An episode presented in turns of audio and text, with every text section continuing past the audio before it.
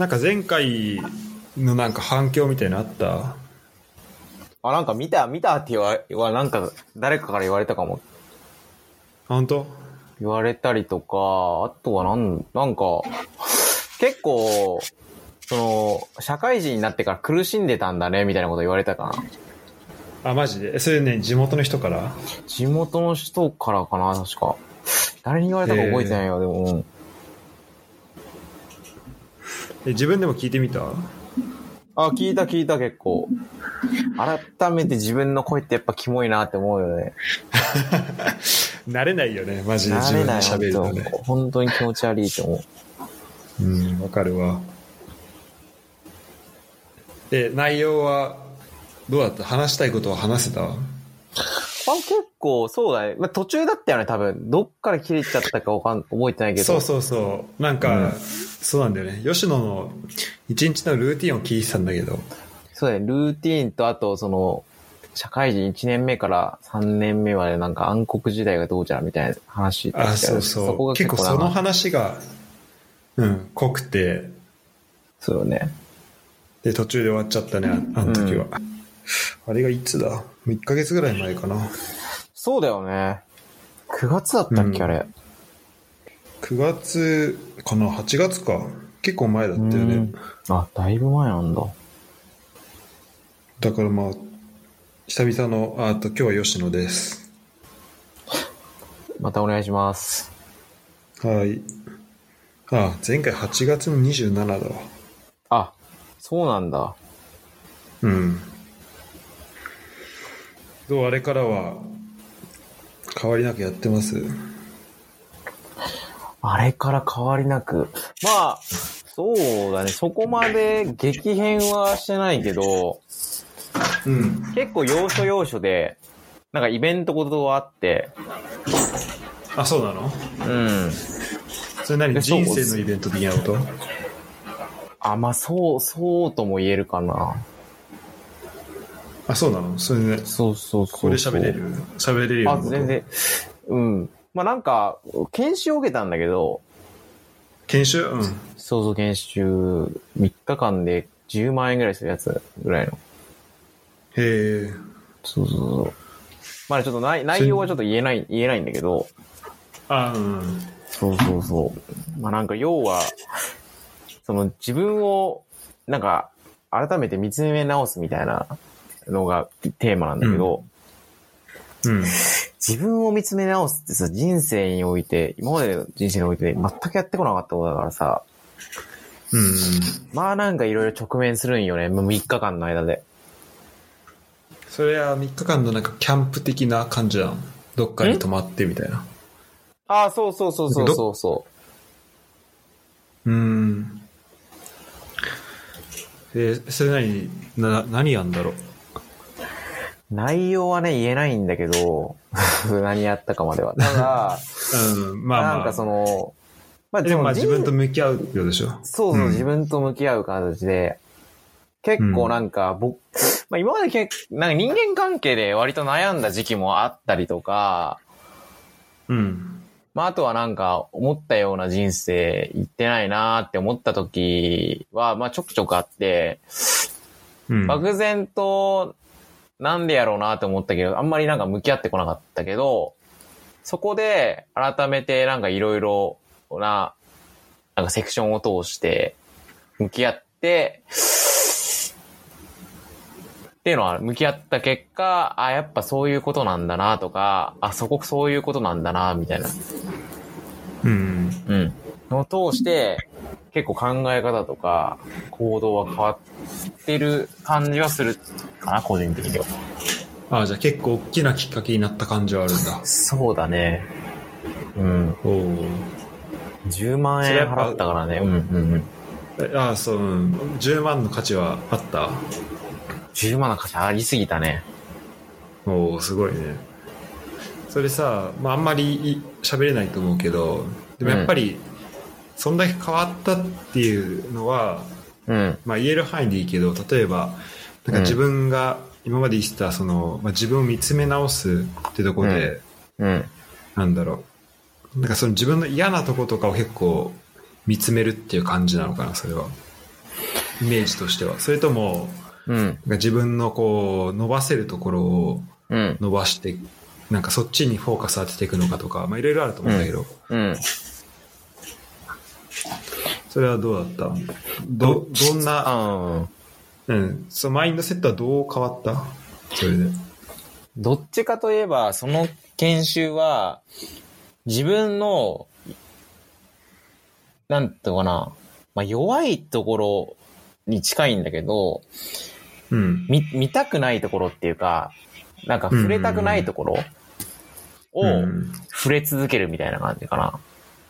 今まで目を背けてたところを。そうそうそうそう。で、目を背けてたけど、でも本当はそれを背けずに、例えばチャレンジしたりとか冒険すれば、自分が欲しい結果とか成果を出せるっていうのに直結してるんだけど、まあ、やっぱりね、何度も何度もそういう壁にぶつかると、僕も逃げてきた人だから、そこを改めて見つめ直して、じゃあ本当に僕はどういう結果が欲しいのかなっていうのを見つめ直して、で、まずそこから見つめ直して、じゃあその次にそのためにどういう行動をするのかなっていうので、毎日じゃあその目的のために今の行動は伴ってるかみたいなところを見つめ直すっていうのは一つ行動としては変わったとこかな。うんうん。あ、じゃあもう結構自分の中をに、自分に向き合うだけじゃなくて、もう実際行動レベルまで結構変えたりとかはできるようになった？まあ、できる、わかるようになったっていうのがまず最初かな。まあそうだね。まあ確かに、まあ分かったらだんだんこう行動で変わっていく部分あると思うし。ねうんなんかね、やっぱ改めて思ったんだけど、そういう、なんつうのかな。まあ、例えば、大学の授業とか、あとも高校の授業、あ、この授業でなんか、まあ、それ、例えば、他の人会社で研修とか受けてると思うんだけど、うん。な僕、結構、その研修って、割と楽しみな方、楽しん、楽しんでる感覚はあったんだけど、ただその楽しみ方も、が、その、なんていうのかな。やっぱり、研修を受けたからに、受けてからには、その研修で学んだことを実践しなきゃいけないんだけど、と思うんだけど、実践した結果、成果につながったりとか。ただ、僕なんかそのせい、なんか研修の中身を見に行って、なんか評論するっていうのが、結果としてあったなと思って。あ、その今まで吉野の研修との向き合い方として。そうそうそうそうそう。あそこが結構、あれ、うん。うん。あれもわかるかも。なんか、新しく学んだこととかに結構フォーカスして、そうじゃあそれを。実際自分がどう使うのっていう、なんか自分との向き合い、付き合い方の時に、なんか自分がそこに入ってないみたいな。うあそうそうそうこういう使い方あるんだとか、新しい考え方あるんだってなるけど、うんそれで終わっちゃうみたいなってことかな。そうそう。結局楽しかったとか、良かったとか、そういうので終わってたなっていうのはあったね。うん。確かに。で、まあ自分でじゃあやってみようってなった時に結構、なんだろう、まあ話で聞いてるだけだと分かんないようなちょっとしためんどくさいとことかうん。結構あると思うんだけど、大変なとことか。うん。で、それが、に向き合った時に、なんか、まあちょっと、でなんかそのめんどくささから逃げちゃうとか、うんうんうん。かちょっとした壁から逃げちゃうとかっていうのは、うん。まあ俺は結構、わかるかな。うん。うん。なるほどね。うん。でも逃げるよね、やっぱり。逃げるよ。うん。まあでも、まあでもそこを、こう、やっぱり、でも分かってはいるんだよね。こう、絶対にそこをさ、うんめんどくさいところこそ絶対に向き合わなきゃいけないなっていうのは。うん。だからそれを、なんだろう、向き合っていくっていうのはすごい大変だと思うし、うん。でもその吉野のやつとかは、だって、自分、いいね、なんか、なんかさ、そういう向き合い方が分かってる人がいたらさ、まあそうやってコーチしてもらえるけどさ、うん。まあそれがまあ、じゃあ、いくらが、何、その、対価としていくら渡すのが妥当かとかもあると思うけど、うんうんうんまあ、でもそれ分かってる人がいたらさ、まあいい、ちゃんとした道をこう示してくれるわけじゃん。うんうんでそうじゃないとこう自分で自分のことをさ、こう、何こう大変なところに持っていかなきゃいけないからさ、こううん嫌なところ向き合ったりとか、うんまあそれはそれで大変だなと思うし、うんうん。確かにね。うん。だそういう機会、そういうところに行けるっていうのはすごい、それ自体すごいいいことだね。うん。たどう、なんか僕は結構、その自分自ら一人で自分の苦手なこととか嫌なことを向き合える人って、結構少ないんじゃないかなって思ってて、うん。例えばそれを、なんか自分が欲しいものを持ってたりとか、欲しい実績を持ってる人がいて、で、その人のところで、例えば、あ、その人のようになるために、例えば、その自分と嫌なところを向き合わなきゃいけないっていう状況を作るっていう方が、多分、一番、なんていうのかな、まあ、逃げられない道を塞ぐっていった意味では、一番効果的な方法かなって思うんだよね、僕は。うん。でうんも完全にさ、他人との関わりを抜きにしてっていうのは、まあ無理だよね。無理だね。結局一人はね、むあ、ごこれ、まあ、あくまで僕の考えだけど、どうしてもやっぱ逃げちゃうと思うよ、人間って。うんうん。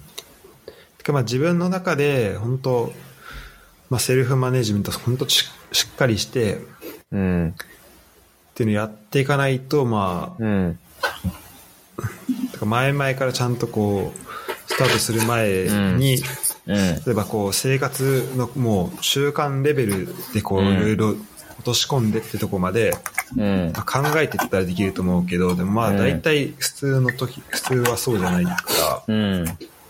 そうだよね。だってさ、まあ嫌なことをやり続けない、うんうんうん続けるってやっぱ大変だよね。うん。まあだって、クリロナだって自分一人でトレーニングやってるわけじゃないしさ、あんななんかまあ、めちゃめちゃかっこいい実績持ってるけど、めちゃめちゃきついトレーニングやってるだろうし、そのトレーニングするにあたってトレーナーとかの、あの栄養士さんとか、なんかいろんなプロのアシスタントの人つけてるだろうし、うん。うん。いや、そういう意味ではやっぱり周りのサポートあってこそ、やっぱり自分と、そのなんか自分が欲しい実績のために自分と向き合うってことが必要かなっていうのは、まあその研修も通して、改めて思ったことかな。結構自分が自分がっていう感じでやってたけど、今まで。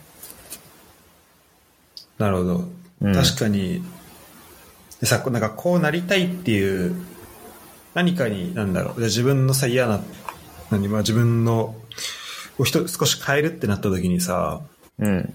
じゃあまず、まあ、じゃあ自分の中にうん。嫌なものを見つけるパターンとか、まあいろいろあると思うけど、まあそれってじゃあどうやって見つけるかって言ったら、じゃあ例えば、理想的な人がいて、うん。例えば俺だったらじゃあ、例えばクリロナみたいな体になりたいみたいなさ、うん。なったとして、じゃあそうなった時にその差として自分が見えてくるわけじゃん。うん。そその、その理想と自分、今の自分でその間の差っていうのが見えてきて、うん。うん。じゃあここを埋めたいなってなると思うんだけど、うん。うん。で、そうなった時に、まあ、まずそこでまず一個、だそう、その、なりたい人を見つけられるかとかさ、例えばクリロナを見た時に、うん。こうなりたいなって思う人もいれば、単純にかっこいいって思うだけの人もいると思うし、うんうんうんなんたうん、なんか普通になんだろう、ちょっと透かして嫌いって思う人がももいるかもしれないし、うん。めちゃめちゃ尊敬する人もいるかもしれないし、うん。クリロナを見ただけでも、もうまあいろんなこう人の考え方があって、で、まあその中で、まずじゃあこうなりたいっていうのをなんかまあ見つけるっていうのはすごい、そこに気づけるとかっていうのは一個すごい大事だと思うんだよね。だからこうゴールを見つけるっていうの。確かにね。うん。うん。めちゃ重要だと思う。でそうん。そうで、それ、その上でなんか、じゃあそうじゃあ差がもう分かったらさ、じゃあその差を埋めるためにさ、努力をしなきゃいけないんうん。だけど、うん。じゃあその、どういう方向に向向かったら、どういう努力をしたらいいのかっていうのはさ、うんそ。れ自分一人の力だったらさ、さっき、まあ、吉野言ってくれたように分かんなくて、例えば筋、トレーニングだったらトレーナーがいた方がいいし、うん。食事も栄養士とかいた方がいいしっていうので、こう自分の力だけ、自分の専門じゃないところの力うん。をこう持ってる人っていうのが、てかそのコーチをできる人がいて、で、それって多分、なんだろう。まあそういう、そういうところに多分お金を払うべきところうん。だと思うんだよね。だから今回で言うと、まあ、吉野の、うんその、そういったやつとかは多分そういうところに当たるのかなと思って、で、最後、まあいろいろ、じゃあその自分の理想があって、で、まあやるべきことが分かってってなっても、うん結局じ最後はじゃあ自分がそれをやるかっていうところに。なってくるじゃん。うん。例えばじゃあ筋トレ、このトレーニングをもう1日、あ週3回やってこの食事をとってれば、うん。栗の名みたいになれるで、栗の名みたいになりたいってなっても、じゃあうん。実際に体をそこに、そこまで歩いていって筋トレを始めてとか、あとその食事をうん。しっかり口にして、そのうん。余計なものを食べないとかって、やるのは自分で、で結局最後はその自分のなんか、うん。まあこうんまあ、根性みたいな、うんまあ、意志力みたいなところ。が大事かなと思うんだよね。うん。うん。だから結局なんか、そうだから、あまあ別になんか何言いたいかっていうと、まあそんな、あんま何言いたいかってないんだけど、うん。でも、なんかそう、だから3つ、なんか今聞いててなんか3つあるなと思ったんだよね。こう、うんうん。何かなりたいものがあるってなった時に、じゃあまずこう、こうなりたいっていうものがまず持ててるかっていうのと、うんうんうんうん。あとその差を埋めるためになんかちゃんとしたこう、うん方法があるのかっていうのと、うん。うん。で、実際にそれをこう、じ自分ができるだけのなんかモチベーションとか、うん。あとまあそれだけぐらい自分が元気かどうか。まあ、元気っていうのは肉体的にもそうだし、まあ精神的にもそうだし、うん。ってができるかだなと思って、うん。なんか、それはすごい、まあ大事にしたいなって今こう話しながら、あと聞きながら、ちょっと思ったとこかな。確かにね。しらす今本当言ってた通りで、今ちょっと具体的に言ってくれたけど、もうちょっと抽象的に言うと、その3つの1つ目は、まずそのなんか、やっぱり結果を決めてから中身を埋めるっていうのが、僕そこの、えっ、と、研修の人から教わったことで、まあ、どういう理想の結果が本当に欲しいのかっていうのを決めたと、最初に決めて、そっから中身は埋めればいいようん。逆じゃなくて、まず結果。自分でこうなりたいっていうのを決めよう。期限を、期日を切って。ああ、なるほどね。うんっていうのが一つあるのと、二つ目は、じゃあそのけ内容なんだけど、その努力の仕方とか。うんそれは、その結果を出してる人から、学べ、学んだりとか聞いたらいいよって言われて。うん。うん。まあそれが最短のゴールだからっていうのが一つ理由かな。うんうんで、三つ目が、そのモチベーションとかが下がった時に関しては、やっぱり、その自分が、えっ、と、欲しい実績を出してる人と一緒に居続けることかな、やっぱり。ああ、確かにうね。ん。やっぱ人といることよ、時と、自分一人でいる時って、やっぱりプラスのエネルギーが働くのはどっちかなってなった時、人といる時だと思うんだよね。全然違うよね。しかも、ねその人がさ、モチベーションすごい、てか自分と同じことやりたいとかなってるってそうそうそうそうそうそう。で、ただその人といるってなった時も、まあプラスの要因で働く時もあればマイナスの要因で働く時もあって、うんうん。まあ大体イメージつくと思うけど、まあ自分となんかその考え方が合わない人だったら絶対マイナスの方向に行くし、うんただ同じ方向を向いてて、一緒に努力できる人だったら絶対プラスに行くと思うんだよね。うん。うん。それこそ、あのさ、なんだっけ、あの、トブトでなんか、あの、早起きの、なんだっけ、あ、えーとこっちあれ、実家あ。そうそうそう、とかもそうだと思うんだよね。あれだって5うん確かにね時に早起きしたくて、ちょっと今活動してるからわかんないけど。みんな早起きで、今そうそうそうそうそう。まあ、同じ、ね、考えを早起きするとか、まあいろいろ目的があるけど、そこに同じ方向向いてる人たちが集まって、ね、やってることだから、う。うんん。それはなんか一つ、一つっていうか、まあ、やっぱ、ね、あるかなって思うけど。確かに。だからさ、うんワークフロムホームとかもさ、うん。まあじゃあ、オフィスが本当にいるのかっていう、うん。まあ議論に今なったりするけどさ、うんうんなんかそういう、確かに、確かに、うん。うん。なんかオフィスに行くことがマンネリ化して、なんかオフィス、オフィスに行くことが目的になってとかっていうのは、ダメだし、例えばじゃあうんオフィスに行くのになんうかん2時間ぐらいとか1時間とかかかる、うんすごいうん満員電車のストレスかかる中行くのは問題あると思うんだけど。でも例えばオフィスへ行くことでなんか同じモチベーション持ってる人とうん。同じ空間に入れたりとか、まあ、あすごい話しやすくなったりっていうのは、確かになんかすごい効果あるんじゃないかなとは思うんだよね。ああ、なるほどね。俺、それ、俺もそれ結構自分なりに考えて、企業が、リモートワークしたい、したくない理由、多分そこだと思うんだよね。うん。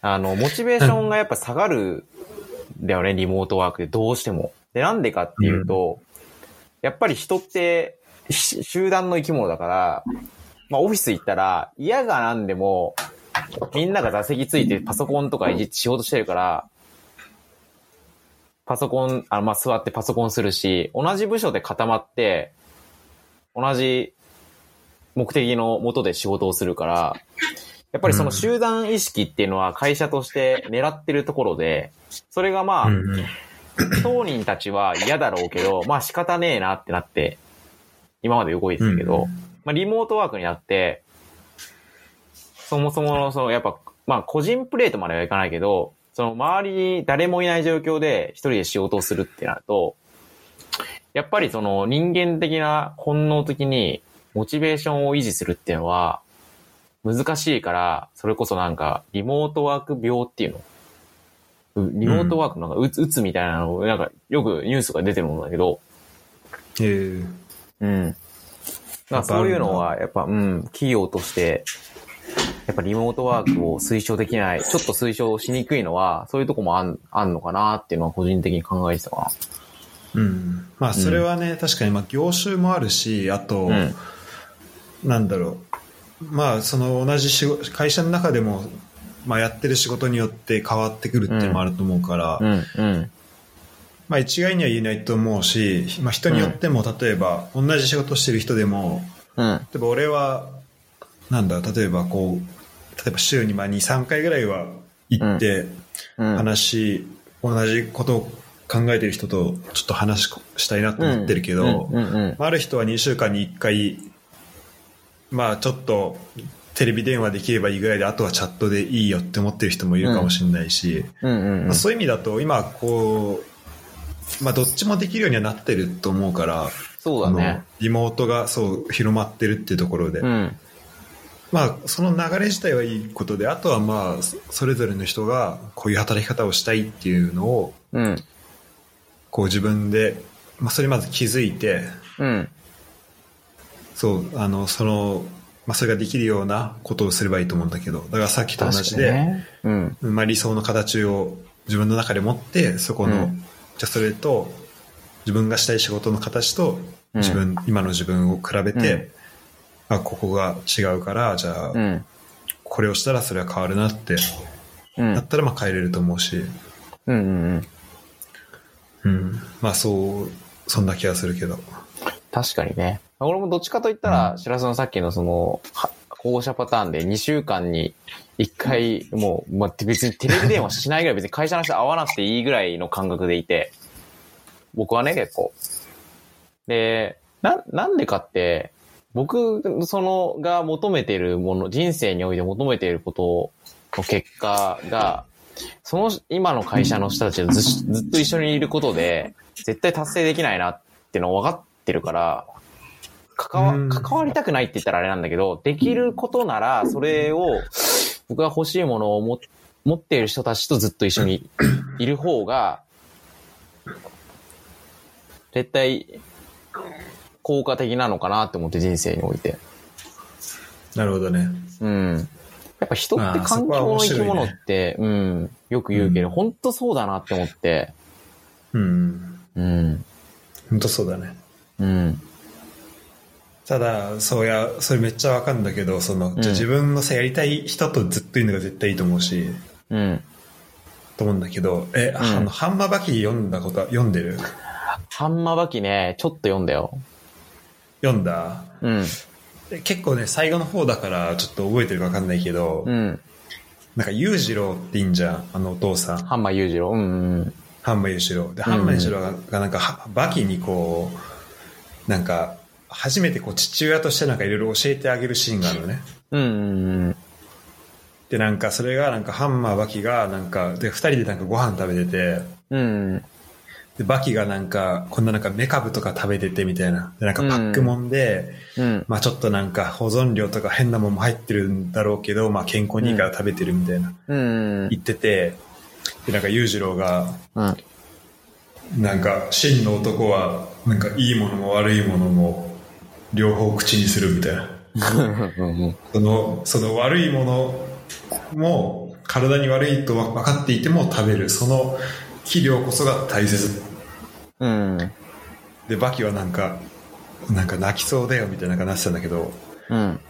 まあなんかその、例えばじゃあ自分とさ、こう、うんぜなんだろう、めっちゃマッチしてる。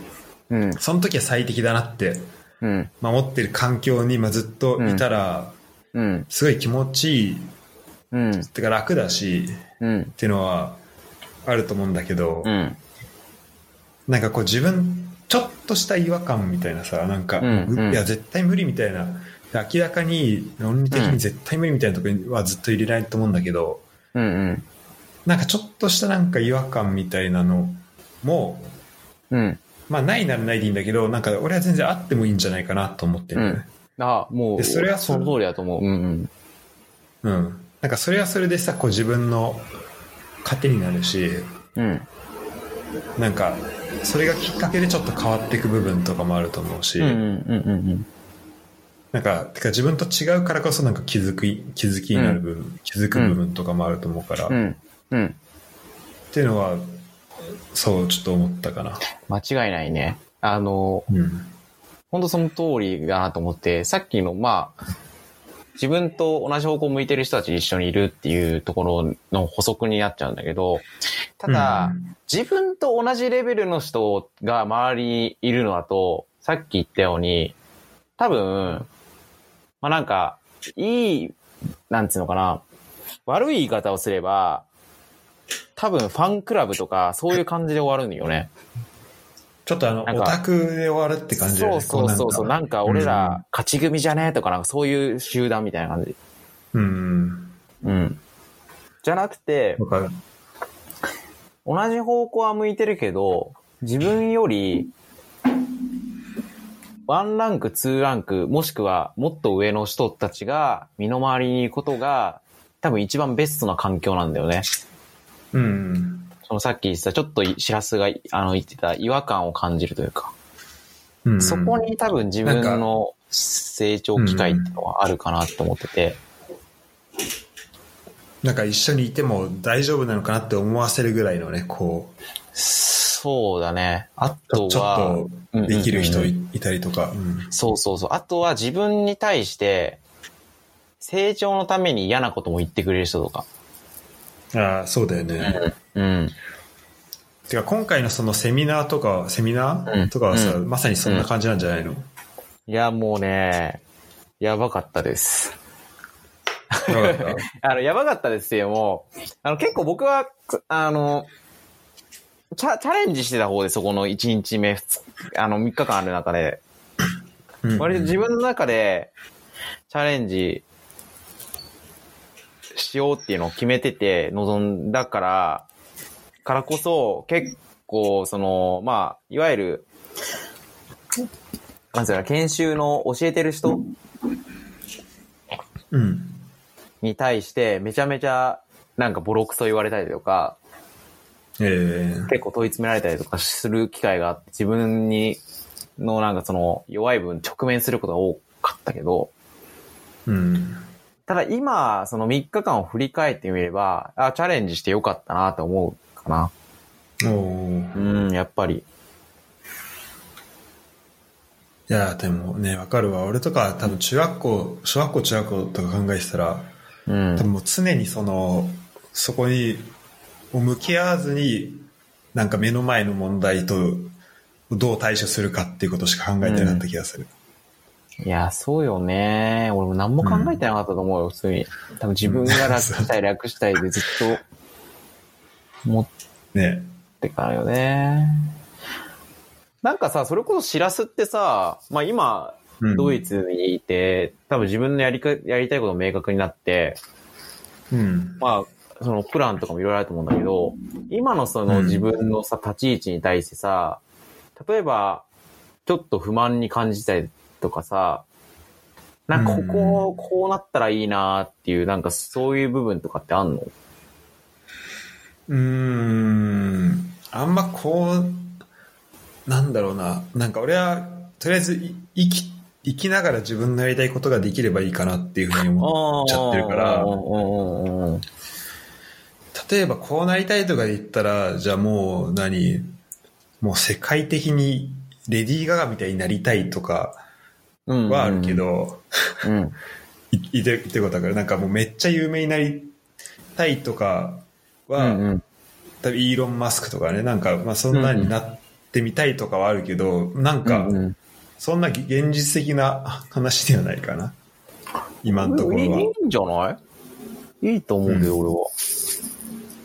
なんか、ちょっと、うなんかそういう、てかそういうところになんかこう自分のやりたいことがつながればいいなと思ってるけど、うん、うん、うん。なんかまあ、すうん、そうだね。別に、本当流れに身を任せるようにうん。やりたいことを続けてった結果なんかそこに、まあそういう時につながればいいし、うん。つながらなくても自分のやりたいことをずっとできれば、まあそれでいいかなとは思ってるけどね。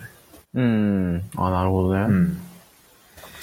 でもちょっとなんか教えてほしいなんか思ってることがあったら、そのセミナーで教わった何かを。ああ。まあ、その研修とかせん、なんていうのかな、を通してじゃないけど、僕はまあ、そうかうんああ、そうそう、いや、全然。あのー僕は、まあ、今はその、自分が欲しい実績を持ってる人がメンターっていう形でいるから、うん。その人に対していろいろ教えてもらうんだけど、まあ僕結構最初、なんつうのか、その人になんか教えてくださいっていう時に、まあそれこそ、りょうは何のために生きてんの？とか、何のために仕事してるの？って言われた時に、全然答えられなくて、いやー、みたいな。会社員で、今流行ってるからっすかね？みたいな適当なこと言って、のそのまま流してたんだけど、うん。しょ昔何になりたかったの？つって、いや、まあサッカー選手ですかね。うんうん。え、なんでなってないの？って言われて。ああ、いやー、なれないと思ってって。うん。なんかそれって、多分、なんかをきっかけに自分じゃ無理だなとか、人からああだこうだ言われて、自分の可能性を塞ぎ込んじゃったからそうなっちゃったんじゃないみたいなこと言われて、あ、確かになって思って、なんか、結構さ、周り、周りっていうか僕の多分、なんつうの、これは勝手な妄想なんだけど、その、人の周りに対して、夢を語るとか、自分はこうなりたいっていうのってさ、結構恥ずかしいしさ、言った結果なんか笑われるのは怖くて、結局、なんつうのべ、なんかベターなところ行っちゃうってない？ごめん、ちょっと、すごいいいとこで中断しちゃったけど。いい。何、何話してたっけ？忘れちゃった。なんか周りの人はね、みたいなところの話は聞いたんだけど、えー、あ、そっか、あの、しらすの、そのなんか今の現状と理想のギャップはどうかって話をして、で、そっから、まあ、研修で、とか、まあ、僕のなんかその身の回りで、のところの見解は、を通してどうかなっていう話だったっけ？そう、ちょっと、そこもう一回聞いてもいいかああ、オッケーオッケー。えーっと、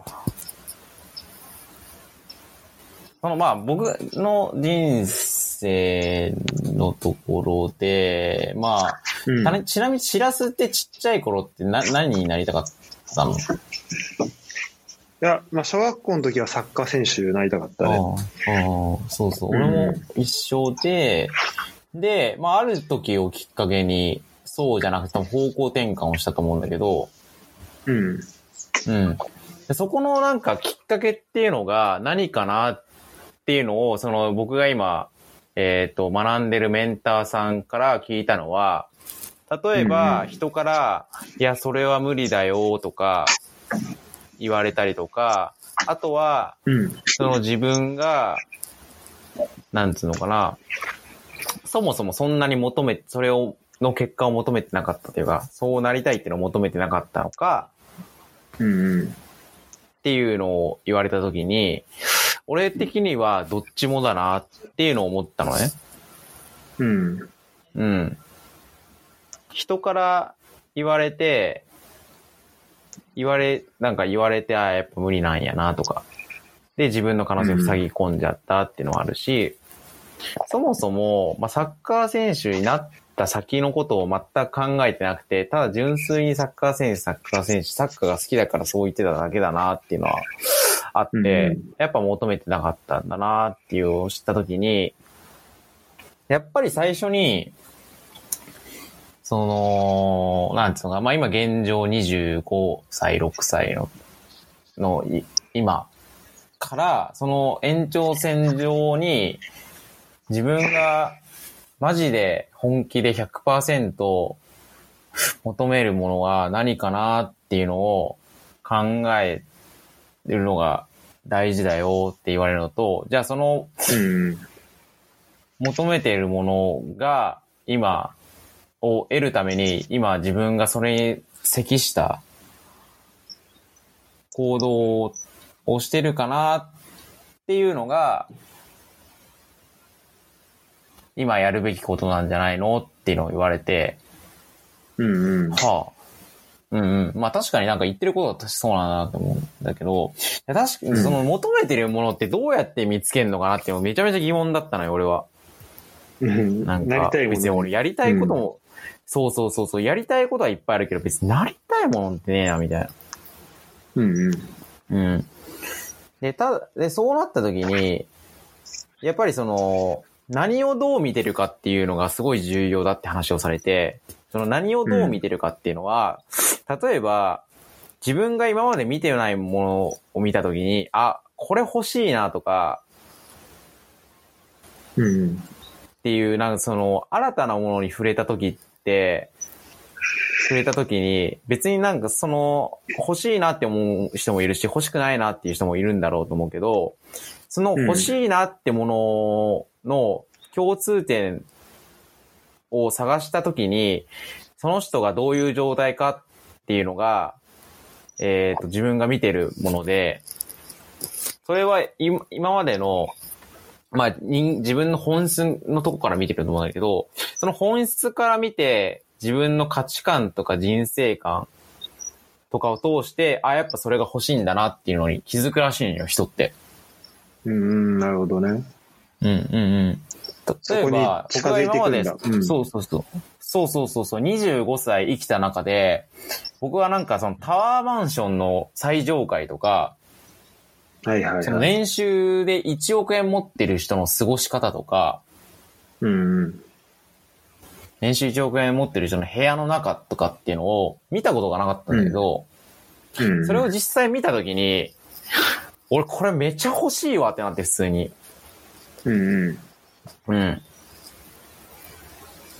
まあ、いい、すごいいいんだろうね。うん。そうそうそうそうそう。ただこれは僕が思ってるだけで多分、しらすとか、他の人とかはもしかしたら思ってないことかもしれないけど、ただそれを見ちゃううん、感じたわけねそうそうそう。感じ、うん俺、僕は、それを見たときに、あ、こビビってきて、これ俺マジで欲しいなって思って、その、まあ、実今まで見たことがあったから、うんそれを見たときに、あ、じゃあ、この年収1億円の経営、なんか、経営者になりたいなって僕は思ったのね。うん、なるほど。で、うんこれって多分今まで僕がその25年間生きた中で、思ってもなかったし、多分思ってたとしても、自分には無理だなって可能性を塞ぎ込んでたと思うね。うん。ただ、その可能性を塞ぎ込むのも塞ぎ込まないのも、やっぱり自分次第だよっていうのは、そのメンターさんから言われて、うん。今までそうだねも、うん。うん。例えばちっちゃい子サッカー選手になるっていうのが、ちらっと僕の夢だったっていうの話があったと思うんだけど、それもうん。別、別に、環境とか人のせいにせずに、自分がその責任、それになるっていうのを、本当に思ってるのであれば、それに即した行動もするだろうし、どんなことが起きても自分の責任に置き換えてると思うし、結局、うん。結果の原因は全て自分だよっていうのを言われて、うん。あ、そういうことかって思って、俺全部今まで人のせいにしてたのかなとか、環境のせいにしてたんだと思って。うん、わかるうわ。ん、うん。っていうのねは、確かそこで、とか、今、直近で直面したことかな。うん。うん。結局ね、や、自分がやったことうん。の責任をちゃんと自分で、まあ、取るっていう。で、まあ、例えば小学生とかだったら、ちょっとまあうん難しいかもしれないんだけど、うん。うん。まあ、その考え方っていうのはすごい多分 大事で、特に小学校、中学校とかは、その時にやったことっていうのが、やってることっていうのが、うん。まあ、それこそスポーツ選手になりたいとかだったら、うんまあ、多くはそこで、まあ、形、形づけられていくし、まあ、それ自体も、まあ、小学校の時ややってないからダメだって思うのも、うん。まあ、ある意味でその可能性を捨ててることにはなるんだけど、まあでもやっぱうんちっちゃい時に、からそういう考え方がもしできたら、うん。まあよかったよね。いやね、シンプルにこの考え方欲しかったなって思ったもうん。ん。うん。でも確かにでもそれから逃げてきたのも、まあ自分であって、そうそうそなんなんか、お例えば俺だったら、例えば親とかはなんか、う。うん。この少学少年団のサッカーとかまあ見に来るじゃん。うん。で、まあその時にまあそんな知ら、死にもしないくせになんか、その、小、元部との少年団からプロになれるのはまあおっさんぐらいだねみたいな言ってたよ。あそうそうそう。で、まあそれをさ、まあ子供、だからよくわかんないじゃん。だからまあ知ってると思うじゃん、親がいろいろ。あ。うん。か、まあそれ聞いてたし、うん。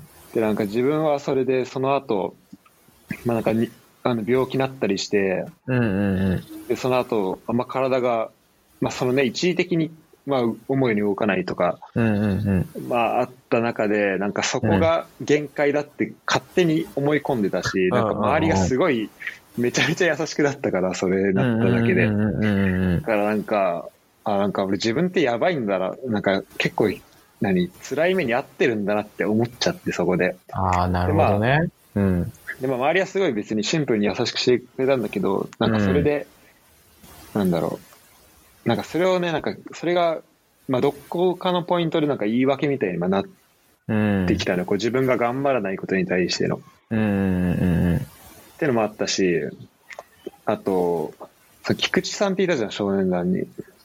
菊池さん、菊池。ああ、菊池さんなコーチ、こうん、なんか総監督みたいな人だよね。総監督みたいな人いたじゃん。うんで。さ、で、まあさ、なんか、なんか将来、将来何になりたいのみたいなのもさ、うん。多分その時みんな多分サッカー選手って小学校の小学生だったらまあ言うと思うけどさ、うんうんうんそれってじゃあなんで本当になりたいのってなった時に、うん。てかなんでそう思ってるかっていうと多分まあそれはサッカー少年団、あまあもっと具体的な理由を持ってる人もいると思うけど、うん。でも結構それはサッカー少年団入ってるから、なんかなりたい。なんとなくなりたいみたいな。なんか、うんだってサッカー少年団入ったらサッカー選手に目指してるからなってるんでしょみたいな、なんかさ、そういう、こう、別に本当の理由を自分で持ってないみたいなさ、なんなんとなくサッカー選手になりたいみたいな、結構そういう状態の。人のことが、まあ、小学生だと多いと思うんだけど。なんかその菊池さんが、俺らが多分卒業するちょっと前ぐらいの時うん。になんか話してくれたので、なんか覚えてるのが、うん。そのなんか中学校入ったらまあ部活いろいろあると思うけど、うん。で別になんかサッカー少年団入ってたからって言って別にサッカー部に入んなきゃいけないわけじゃないし、うん。なんか自分でやりたいことを見つけてやってくれ、やるのが一番だと思うみたいなのを言ってて、うん。あ確かにそうだわって、その時になんか思った記憶はある、ええー、そんなこと言ってたんだ。なんかね、それだけ覚えてるのよ。ええまあ、でなるほどね別にだから、だだから中学校でサッカーやんなかったわけじゃ全くないー。んだけど、うんうんうん。でもなんか今思うと、なんかその今の話の流れで言うと、あなんかそういうこともあったなと思って。うん。あ、なるほどね。その話で、俺も今思ったけど、多分、しらすは、なんかなんかサッカー部に別に入んなくてもいいんじゃないかな、みたいなこと多分思ってた反面、俺は、もう少年団入って、もうサッカー部に入るっていうのをもう決めてたから、多分菊池さんの話を、なんか、受け取り方が全然違くて多分。そうだろうね、そのそうそうそう。ちゃんとさ、ちゃんと5年間とか6年間サッカーちゃんとやってて、うん。で、なんか特に問題もなく過ごしてて、でもサッカー部入ること決まってたら、うん。それ言われたとしても別にうんあんまり、なんか思う、なんかそこはそんなに確かに記憶に残んないかもね。記憶に残んなかったし、多分ね、聞いてなかったんだと思う、普通に。うんうん。受け流してたか、どっちかわかんないけど、シンプルに聞いてなかったかな。多分アンテナを張ってなかった、その時は。ただ、やそうシラスは、うん、その逆だよね、おそらくね。そうだ、だ俺はさ、そういう状況とかになってるからさ、まあ、じゃあ中学校に続けるかどうかってとこも、まあいろいろ考えたりは。してたと思うんだけど、まあその中で、そういうことを言ってくれたから、こう、なんか次の、こう、決めるところが多分決めやすかったっていうのは多分あるのかな。うん。うん。ああ、なるほどあったね。んだと思う、今、今考えると。うん。うん。うんなるほどね。今この話するまで全く思い出してもいなかったことだけど。へえ、そうなんだ。いや、そう。いその菊池さん、ね。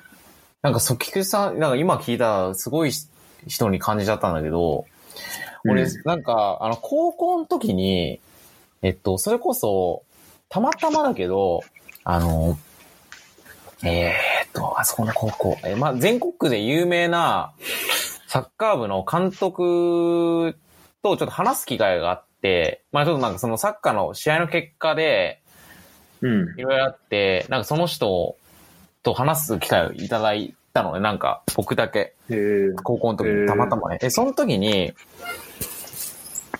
なんか、その人が言ってたのは、俺は別になんか今の自分たちの教えをサッカー選手にするために指導してんじゃないんだよって言われて、その全国超強豪なのに、うん。なんでやろうと思って。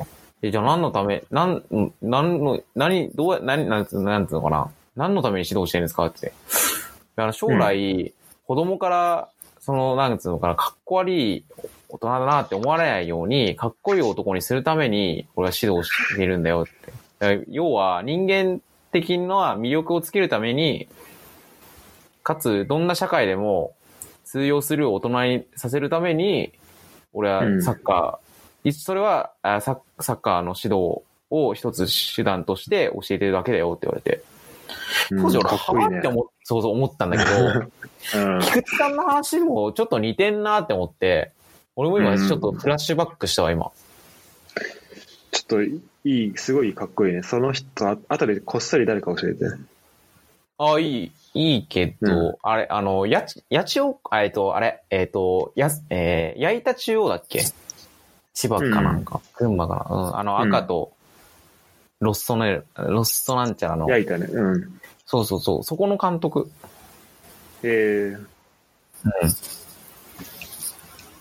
いや、すごいね。でもやっぱさ、そういうふうに考えていくと、それってまうん。あ、なんだろう。まあ目の前のさ、結果を追いすぎないっていうところもまあつながってくると思うし、なんか、なんだろうな、まあ、もっとこう、大きい目線で考えるっていうところだと思うからさ、まあ多分、じゃあ実際サッカー選手にはならなくても、まあいい、なんかすごい、まあその人が言うように、言うような、なんかかっこいい大人になっていく人が増えていくだろうし、まあ、でもそれでさ、まあそれは多分それぞれ人の、その人にやりたいことだと思うけど、でもそこで例えばやりたいことがちゃんと見つかれば、あの、やりたいことがもしサッカーだったら、なんかサッカー選手としても、結構こう、なんだろう、成功というか、こうサッカー選手にまあ実際になることもまあできるんだろうなとは思うけど。いや、ほんとそうよね。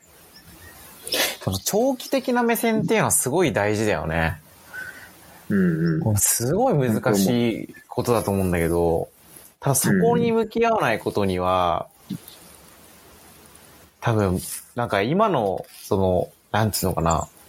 例えばな会社嫌だなとか、このままでええんかなとか思ってるものがずっと続くと思うんだよね。うんうん。うん。で、これってなんか、これちょっと、あのまだ公開してないので、えっと、一個前のエピソードでも話してんだけど、うん。うんと、なんかこう探索することと、うん。あと、あまあなんか英語だとなんか explore と、あと exploit っていうのの。違いで、まあ、だからそうだね、と、 explore がまあ、だ探索と利用の違いみたいな。でそのバランスみたいなところだなと思うんだけど、うん。例えば、なんだろう。だまあ、と、 exploit がこう短期的に、なまあ、利益を得ることで、まあ、 explore が長期的な利益を求めて、こう探しに行くところっていう感じで、例えば、吉野の場合だったら、まあ、今じゃ仕事、あの、まあ、従業員として、まあ、仕事を、あの、会社員として働いてて、で、まあ、一方で自分のやりたいことが、まあ、ありますっていうは、まあ、今二つ、まあ、せんまあ、できることとして選択肢が二つあるじゃん。うん。で、短期的には、うんと、まあ、じゃあ、この、えっと、会社員として働くとしたら、じゃあ月にこれぐらいのおお金が入って、安定していくらいくらゲットできますっていうのがあって、でも、えっと、じゃあ自分で、例えばね、と経営者になりたいみたいな、なりたいとしたら、えっと、最初の数ヶ月はお金入りません。とか、まあ、数最初の何、ある程度の期間はお金入りません。で、その後、うんと、めっちゃお金も、が入るかもしれないし、まあもしかしたら失敗しちゃうかもしれません。で、まあ、普通に、まあある話じゃん、両方ね。うんうんうんうん。ってなった時に、えっと、なんか、じゃあ exploit、だからその利用、エクス、まあ exploit と explore でずっと喋るけど、その短短期的な exploit だけをずっとしていくってなると、えっと、それはずっとさ、こう、会社員として働いてた方が、短期的にはお金め、まあ、ちゃんと入ってくるし、いいなってなると思うんだけど、なると思うのね。うん。で、エクスプロアをして、この長期的に、こう、今のこの短期的に得られる会社員としての給料を捨てて、じゃあ、なんか新しいことを始めますとかさ、まあ、まあ、投資しますでもいいしさ、なんか経営者になりますとかでもいいけど、まあ、そういうのやると、やろうとすると、ど短期的にはお金入らなくなるからさ、損するじゃん。うん。損するから、じゃあその exploit 的な考え方で言うと、それって、てか exploit 的な思考しか持ってない人だと、そのか経営者になるとか、投資するとかっていうのは、まあありえないことだと思うの思うのね。うん。うん。うん。うん。でも、なんかこの両方の、まあそうだし、あと、例えばじゃあエクスプロアだけするっていうのも、うん。うん、それだけしてると、まあ、何かをちゃんと見つけられたらいいけど、それ、うん。何かを見つけるための、その基本的な体力的なのは、うん。ちゃんとこう、まあ、お金的にも、まあ、いろんな意味でこう持ってないといけないから、うん。からちゃんとこう、今目の前でこう、ゲットできるものは、うん。ちゃんとゲッあの、まあ、し財産として貯めておくっていうことも大事だから、だからまあ、うん explore と exploit、まあ、両方とも大事だなとは思うのよ。うんうんうんうん。で、その時に、なんかどれぐらいのこの両方のバランスを取れるかっていうのがすごい大事かなと思って、ああ、なるほどね。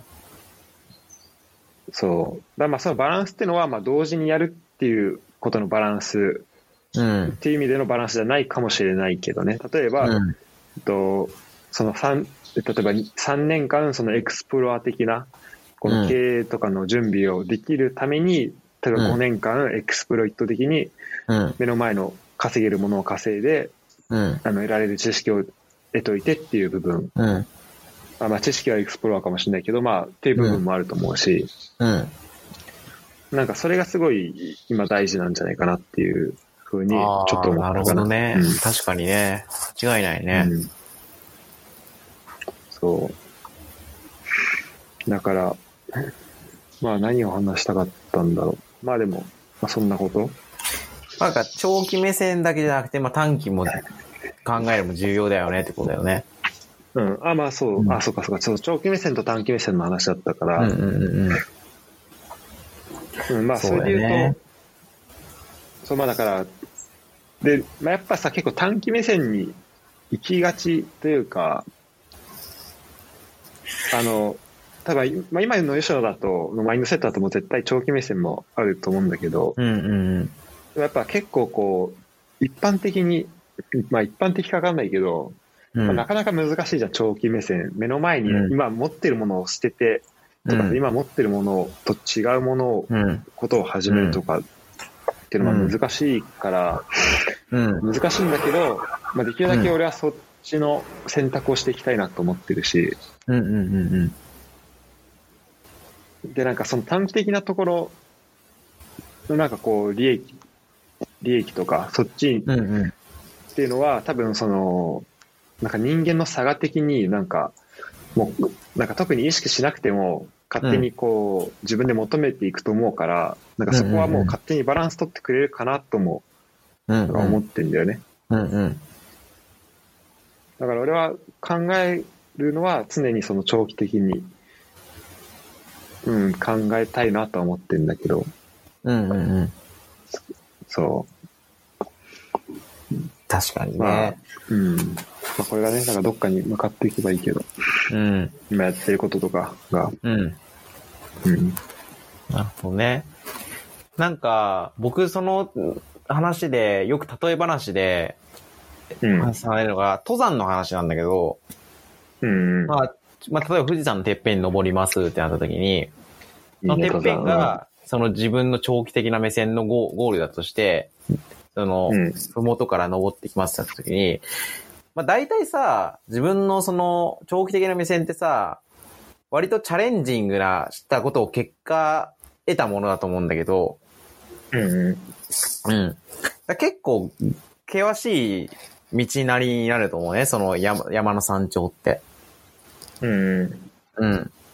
そうだそ。こを、うん、やるけど、短期的な目標を例えばやると思うんだよね。多分この何日までにここまで登って、ここで休憩してとか、じゃあ次はここまでにここぐらいまでの距離を稼いで、食料はここまで残しといてとか、そういう計画を立てると思うんだけど、うんうん。登る前にね。ただ、そうそうそうそう、それがまあ、うんその短期的なプランとか、えー、その結果とか、そういうのを決めていくんだけど、まあ、いろいろトラブルはあると思うんだよね。これも人生に例えると。トラブルあって、で、そこで、多分、何か違うものが見えたときに、例えばその富士山の登頂だったら、左側にめちゃめちゃなんか楽しそうなお花畑があったら、そっちに行っちゃうとか、うん例えばその逆側になんか川のせせらぎがあって綺麗な景色がある、川のせせらぎコースがあるってなって、そうなった時って、おそらく、その、長期的な目線と、その短期的な目線がリンクせずに、短期的な目線ばっかにフォーカスしちゃって、そっちの横にずれちゃうっていうケースがあると思うんで、あるんだよ。多分おそらく。で、これ俺もぜそうだなって思って。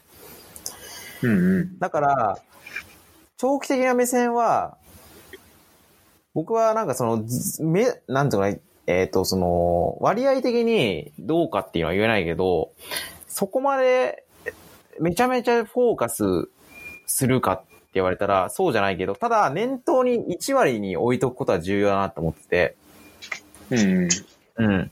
その目的、そのための、今、その短期的な目標かとか、やってることかっていうのは、都度やっぱその、チューニングっていうか、その、ズレを修正するっていうのは必要かなって思うね。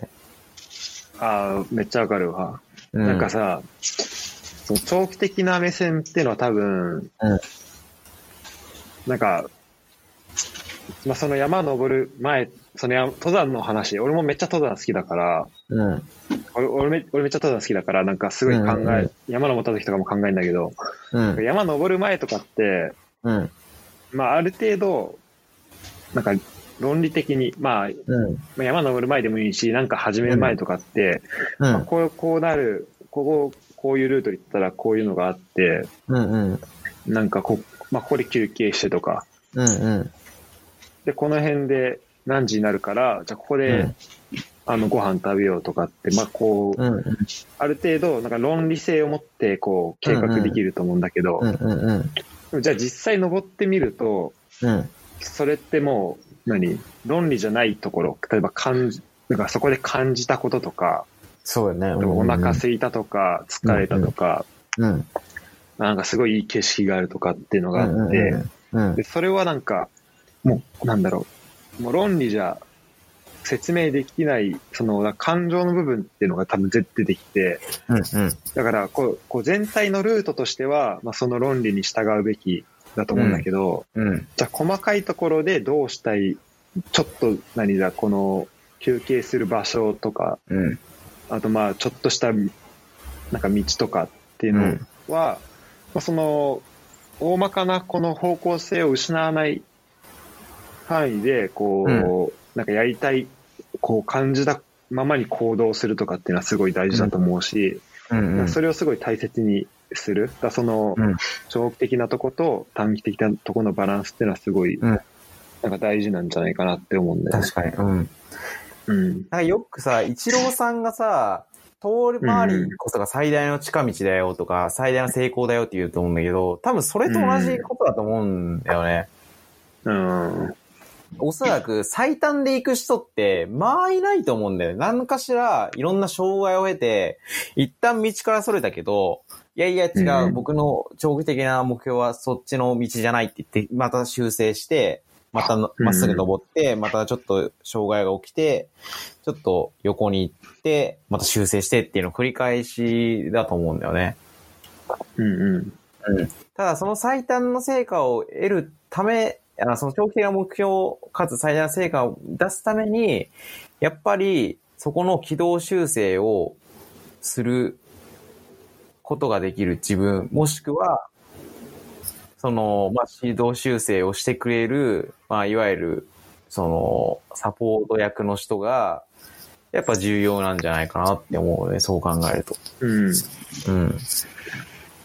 そうだね。確かに。だから、それも分かってる人？うん。うん。そうだね。だからや、やっぱ人との出会いってめちゃめちゃ重要なんだと思うよね。本当に。うん。うん。どういう人と？一緒にいてとかもそうだし。一緒にいてとかもそうだし、うん。そうだね。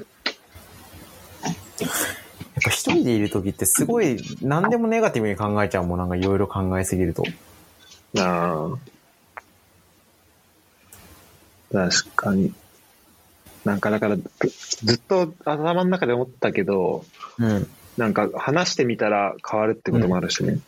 そうそうそうそうそうそう。うん。うん。なんかその、そう、まあ、いそうだね。こう回り道っていう話で言うと、うんうんうん。なんか、なんか今すごい、なんか無駄を、まあ、例えばなんだっけ、断捨離とかもそうだしさ、うんうんうん。まあ、なんかこう無駄をこうどんどん排除排除していこうっていう、うん。まあ、この、あとまあこん、まあ、こんまりとかもそうなんだけど、うんうんうん。まあまあ、ある意味ね、うんなんかこう、みできるだけ身の回りのものから無駄なものを排除していって、うんまあ、それはもう物的に、まあ、なんだろう、まあ、物質的にもそうだし、うん。考え方としても、うん。なんかこれやる必要あんのみたいな、そういうものは、どんどんやらないようにしていきましょうみたいな。で、こう、どんどん引き算でさ、まあ、やる考え方が、うん。まあ今結構なんか、まあ俺の印象だけど、なんか流行ってんのかなと思うんだよね。確かにね。うん。うん。で、まあなんか断捨、まあなんか、まあ物をね、なんかなくすとか断捨離するとか、こんまりメソッドとかは、うん。まあこ個人的には結構、まあ好き。うんうんうんというか、うん。なんだろう、まあ部屋を散らかさない、なんだろう、まあ整ってると、まうんあすごいいいし、じゃあこうんう捨てたいけど捨てらんないものうん。ってあるから、まあじゃあそれに対する、こうメンタル、心理的なこう付き合い方とかっていうのも、うんうん。まあ大事だなと思うんだけど、うん。なこの無駄なものをどんどんこう減らしていくっていううん。考え方、なんかそのアプローチうん。はちょっと、なんだろうな、なんか、まあ危ないじゃないけど、ちょっとなんか違うなっていうふうに思ってて、うんうんうん。なんかまあ、一個は、その、まあ、何が無駄か、無駄じゃないかってさ、まあわからないし、うん。うん。なんか、すしかも、まあ、こう自分がやってることとかっていうのは、結局それは自分が感じて、うんまあ、基本的にはやりたいと思ってるから、まあ、やってることであって、うん。そうだから、なんかそれでこう、で結局それやったことで、なんかさっきのその、ハンマー裕次郎の話にもつながるけど、うん。だからその時やんなきゃよか、なんでやったんだろうっていうことも、なんかちょっと経ってみたら、なんか自分のこう糧になってるみたいなことも、まあ結構あるわけで、うんうん。なんかその、なんか評価するポイントっていうのが、うん。こう、ポイントっていうのを、じゃあもう本当今、今だけ見ちゃうと、あこれめっちゃ損したわっていうことでも、うん。なんか3年後経ってみたら、あ、これがなかったら今この自分の考え方なかったなとか、今の自分の持ってるものってなかったなっていうふうにつながると思うし、うんうんなんかその、だだそういう意味だとこう遠回りをしていくっていううん。うんうん。のは、なんかそういう意味でも、なんか、まあ大事というか、こう、変にこう無駄、こう最短経、最短をまあ突き詰めすぎないっていうのも大事だと思うし、うんうんまあでもどうなんだろうね。まあでもなんかさ、最短だと自分が思ってるところを突き進むのはいいと思うんだけど、全然。うん。うんうん。でも結局それって、まあ人間完璧じゃないから多分無駄があると思うんだよね。うんうんで、そのまあ結局その無駄も、まあ後になって気づいたりとか、まあ自分でそれに気づきながら、うん。その時そうするしかないのかもしれないけど、まあうん何かしらで、最終的にはその、まあゴールにたどり着いたり、たどり着かなかったりで、まあうん。どっちになったとしても、まあ自分のためにはなると思うし、うん。うん。だから、で、まあ結局、まあでもどっちにしろ、だからそのちゃんとモチベーションを持って、こう、む前に進めてるっていう、こう、なんか最短経路だと、まあ思うにしても、うん。まあそれが回り道だと思うにしても、うん。こう、さっきのこう、なんだ、と理想とメンターとあと自分のモチベーションで言うと、まあちゃんと自分のモチベーションを持って、うん。こう、目の前の進む理想に向かって進めるっていうのがすごい、うんまあ、大事なんじゃないかなと思うけど。そうだね。うん。いや、本当に、本当に行動を止めないことだと思う、やっぱり。うんうん。うん。ね。そうなんか、俺結構、この、まあ、1年、2年ぐらい結構考えてたことがあって、うんうんうん。何？それがなんか、うんとまあ、このポッドキャストでも何回か話してんだけど、あのなんか、えっとインポスターシンドロームっていう、うん。なんか自分があたかもなんか偽物であるかのように思ってしまうっていう、まあ、考え方で、うん。うん。例えば、まあ、例えばじゃあ今の俺の状況、なんかドイツでうん。博士課程にいますっていう状況があったとして、うん。なんか、いや、俺は全全然そんな、何、海外で、うん。なんかその、アカデミックなことをやるのに、例えば、ふさわしくないって思っちゃうとか、うん。思うとかね、例えば。あうんと、例えば、あの、サッカー選手がうん。海外移籍して、例えばじゃあ、超ビッグクラブに移籍が決まったとして、うん。その、まあ、ある程度、なんか、まあ、どのレベルかわかんないけど、まあ、自分ここでできるのかなっていうふうにさ、うん。うん。まあ、思うことはあるとは思うんだけど、うんその時に、いや、俺はここに、ここにいるのはふさわしくないって思っちゃうとかね。多分このビッグクラブに、うん。まあ、ふさわしくないとまではいかなくても、俺ここにいて本当大丈夫なのかなって思っちゃったりとか、うん。なんかそういうふうに思うっていうのが、まあ、一個そのイン、えっと、インポスターシンドロームうん。っていうことらしいんだけど、うん。まあでも、まあでもそれって多分こうちゃんと、あの、自分なりにこう、何か理想とするところがああるとしたら、うん。まあ、さっきの話だとじゃあ理想、なんか向かってるものがあるとしたら、じゃあそれ、んその向かってるものと自分の間には絶対差があるわけで、うん。で、その差があるってことは、うんとじゃあその理想に対しても自分は、こう、まあ、足りないところがあるわけだから、うん。うん。だからなんか理想ってる限りは、とかなんかやりたいことがある限りは、まあそのインポスター、まあ体験とも言うんだけど、そういうそういう体験をすることは、うん。だこう、あちょっと自分ここの、なんかちょっと場違いかもしれないって、うん。こう、まあ場違いとは思わなくても、そういうに近い感覚になること自体は、まあ全然、何、普通のことだなっていうふうに、まあ思ったのよ。ああ、なるほどね。うん。うん。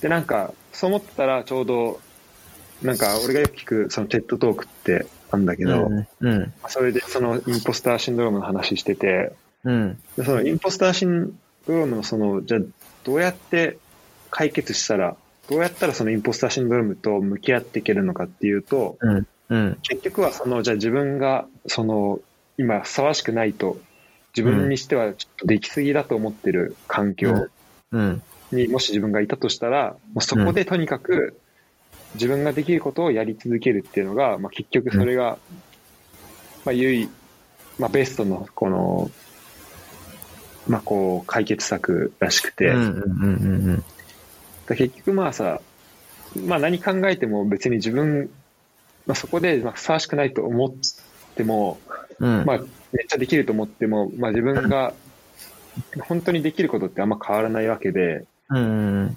そしたらじゃあ自分が、の力を信じてたりとか、あとまあ自分がこう、何かをやり続ける、やり続ければうん。変わるっていうふうに、まあ信じて、こう、やっぱ行動し続けるっていうのが多分一番、こう、そのなんか目指してるものとかになるっていう時には、すごい、うんやっぱり大事なことなんだなとは思うかな。ああ、なるほどね。めちゃめちゃいいことだよね、それね。と思って、だから、えっとね、そのトークとかを聞く前までは結構その、うんなんか俺結構そのさ、例えば、まあツイッターとかもないけど、例えばフェイスブック、なんか知り合いとかうん。が、なんか結構スポーツ系のこういう手伝ってくれる人いませんかみたいなのあった時に、うん。まあ、興味はあったから、なんか、すぐに手を挙げてやりたいですって、まあ、言ってたんだけど、そのなんか内容とかが、いや本当にこれをやっていいのみたいな、なんか結構内容だったりしたわけよ。で、なんか、まあそのね、そのトークを、テッドトーク聞くまでは、うん。それこそ本当になんかインポスターシンドロームみたいな感じで、うん。なんか俺がこれをやることで、なんか、その、あ仕事をしを一緒にする相手をなんか騙しちゃってるようなこう気分に、ああ、自分がなね。うん。なんかなってたんだけど、うん。でもなんか、でもまあ別にそうは言っても別になんか本当に騙してるわけではないし、うん。相手も自分のことを分かってこう一緒にやろう、やるっていう風になってるわけだから、うん。騙してるわけじゃないし、うん。なんか、そこで、まあ、どう思ったとしても、じゃあ自分がここで何もしなかったら、それが多分一番の、まあ、相手に対して、なんか騙すことになるから、うん。だからそこでやっぱり自分ができることをこう100%やっていくっていうのが、うん。こう、やっぱ大事なんだなっていうふうに思いました。間違いないね。うん。音楽聞こえる？え？音楽聞こえる？ちょっとだ大丈けね。夫？うん。あ、大丈夫。あ、オッケーオッケー。うん。間違いないな、それは。うん。そう、と思ったかな。うん。だからまあ、まあそれこそなんかドイツ来て、なんか英語で仕事するとかっていうのも、うん。し、なんか論文を、まあ博士課程今いるんだけど、それをうんじゃあ終えるには論文をなんかがこ国際学会に何個か出して、うん。その後なんか博士課程の審査みたいなのも受けなきゃいけないんだけど、うん。で大体ね、修士課程を終えた人って、うん。修士課程にいる人って、うんなんか論文を、まあ、1本か2本出してるわけよ、みんな。うん。うん。でも俺は修士課程の間何もしてなさすぎて、俺、うん。本当になんか論文と呼べるものを一本も出さないまま、うん。なんかか海外で博士になりますみたいなこと言ってるわけよ。へえ、うん。だから結構こう研究者としてはもうあありえないような今状況なのね、俺はね。うん。うん。うん。なんだけど、まあ別に、まあ別にそれ自体は、まあなんか自分のモチベーションとか、自分の今持ってる知識とか、うん。スキルとかを考えたら、まあ、そ、まあ、まあ結構こう、まあ乗り越えなきゃいけない部とかたくさんあるけど、まあそんなに問題視はしないんだけど、うん。なんかこう、最初は結構メンタル的に、本当に海外でできんのかなって思ってた時期も、うんうん。まあ、あの、まああったりはして、こう、現実をちゃんと見たら。あ、そうなんだ。うん。でもまあ、でもそうは言っても別に、何じゃあ、向こう行ってやるやらなきゃいけないことが変わるわけでもないし、うん。本当に目の前でできることやんなきゃいけないんだよなと思って、まあ今やってるかな。ああ、なるほどね。うんちょっと同じこと何回も言ってるけど。ええまあ確かにね、僕も、それは結構メンターからよく言われるのが、不安に思ってることは、期待の裏返しだよって言われて、うんうんうん。うん。確かに。多分ね、今不安に思ってることを解決したら、自分の、その、期待してることを出せるってことだから、不安は全然 OK だよっていうのはやっぱ言われてて、うんうんあうん。僕も、ね、やっぱ年収1億って人になんか言って、俺が言っていいのかなみたいな。もあるし、うん。なんかそれでなんかね、あの年収1億を達成し、経営者になって、で、それでまあ、なんか自分の身の回りの人が、例えば年収1000、えー、2000万円を稼ぐ経営者を配置するとか、そういうチームを作るとか、途上を作るとか言っていいんかなって思うけど、うんだからそれは不安に思うけど、いややっぱそうなりたいって思う自分も、っていう期待があって。だからそこの割合がやっぱ重要で、まあそれがあるから、うん。そうだね。そうそうそうそうそう。1%でもやっぱ期待が持てるような状態がやっぱ理想だよねって言われて。うんうん。その期待の1%をを保つためにどうすればいいかってやったら、やっぱり白洲がさっき言ったように、本当に自分を信じて、自分のやれることを120%最大限やって行動するしかない。で、その行動した結果得られるのは、自分に対しての自信だったりとか、確信。だそれをも、を得て、その割、期待の何パーセントかを保つこ、保つのが、今自分が最大できることだよっていうのはよく言われるね、確かに。うん。うん。結局さ、やっぱ、なんか自分がやったことじゃないとさ、自信ってつかないと思うのね、俺はね。うんうんうんうん。間違いないね。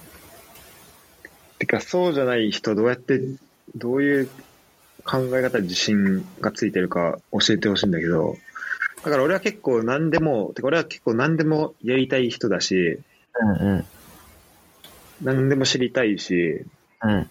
なんかいろんなことを体験したい人だから、うん。本当なんか、とりあえず失敗してもいいから、結構うんいろいろ試してみたい人なのよ。うんうん。そんな感じで生きてたら、なんか、俺もフランス行くときにさ、うんうん。あの、なんか日本、えっと、日本語面接があって、おうおうで、なんか、その時、なんか後から聞いたら、結構それが圧迫面接だったらしいのね。へえ、うんうんで、まあその、今今では結構、まあ、仲良く、まあその、何、留学中とか仲良くしてた先生が、その当時、まあ面接してきて、うん。うんうん。で、なんかこう、まあ何を見てそう思ったのかわかんないんだけど、うん。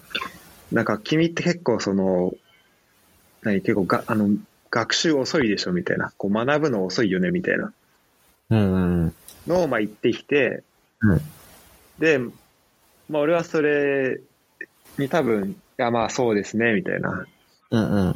でもだから結構いろいろ、なんだろう。だから頑張ってますよ、みたいな。まあ結構まあ、まあ、まあ無難な回答したと思うんだけど、うん。まあそんな感じのことを言われたり、まあそういう、まあ言う人がいて、うんうん。で、なんかもう一人、それ日本帰った後に、うん。なんか、あれ何なんだろう。多分なんかその求人サイト的な、うんうん。なんか派遣かな、まあそういう、なんかそんな感じの、まあ人材系の会社の人うん。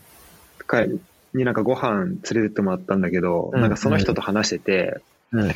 なんか白戸くんは、まあ多分その、結構、本当ゆっくり進んでいくタイプだね、みたいに言われて、うんうん。で、なんかまあ俺はその時も2回目だから、あああ、そうなんだ、それよく言われます、みたいな。うんうん。で言って、なんか、うん。まあ言われたんだけど、だからまあ多分その、まあそだその二人がね、本当何を見て言ったのかわかんないんだけど、うん。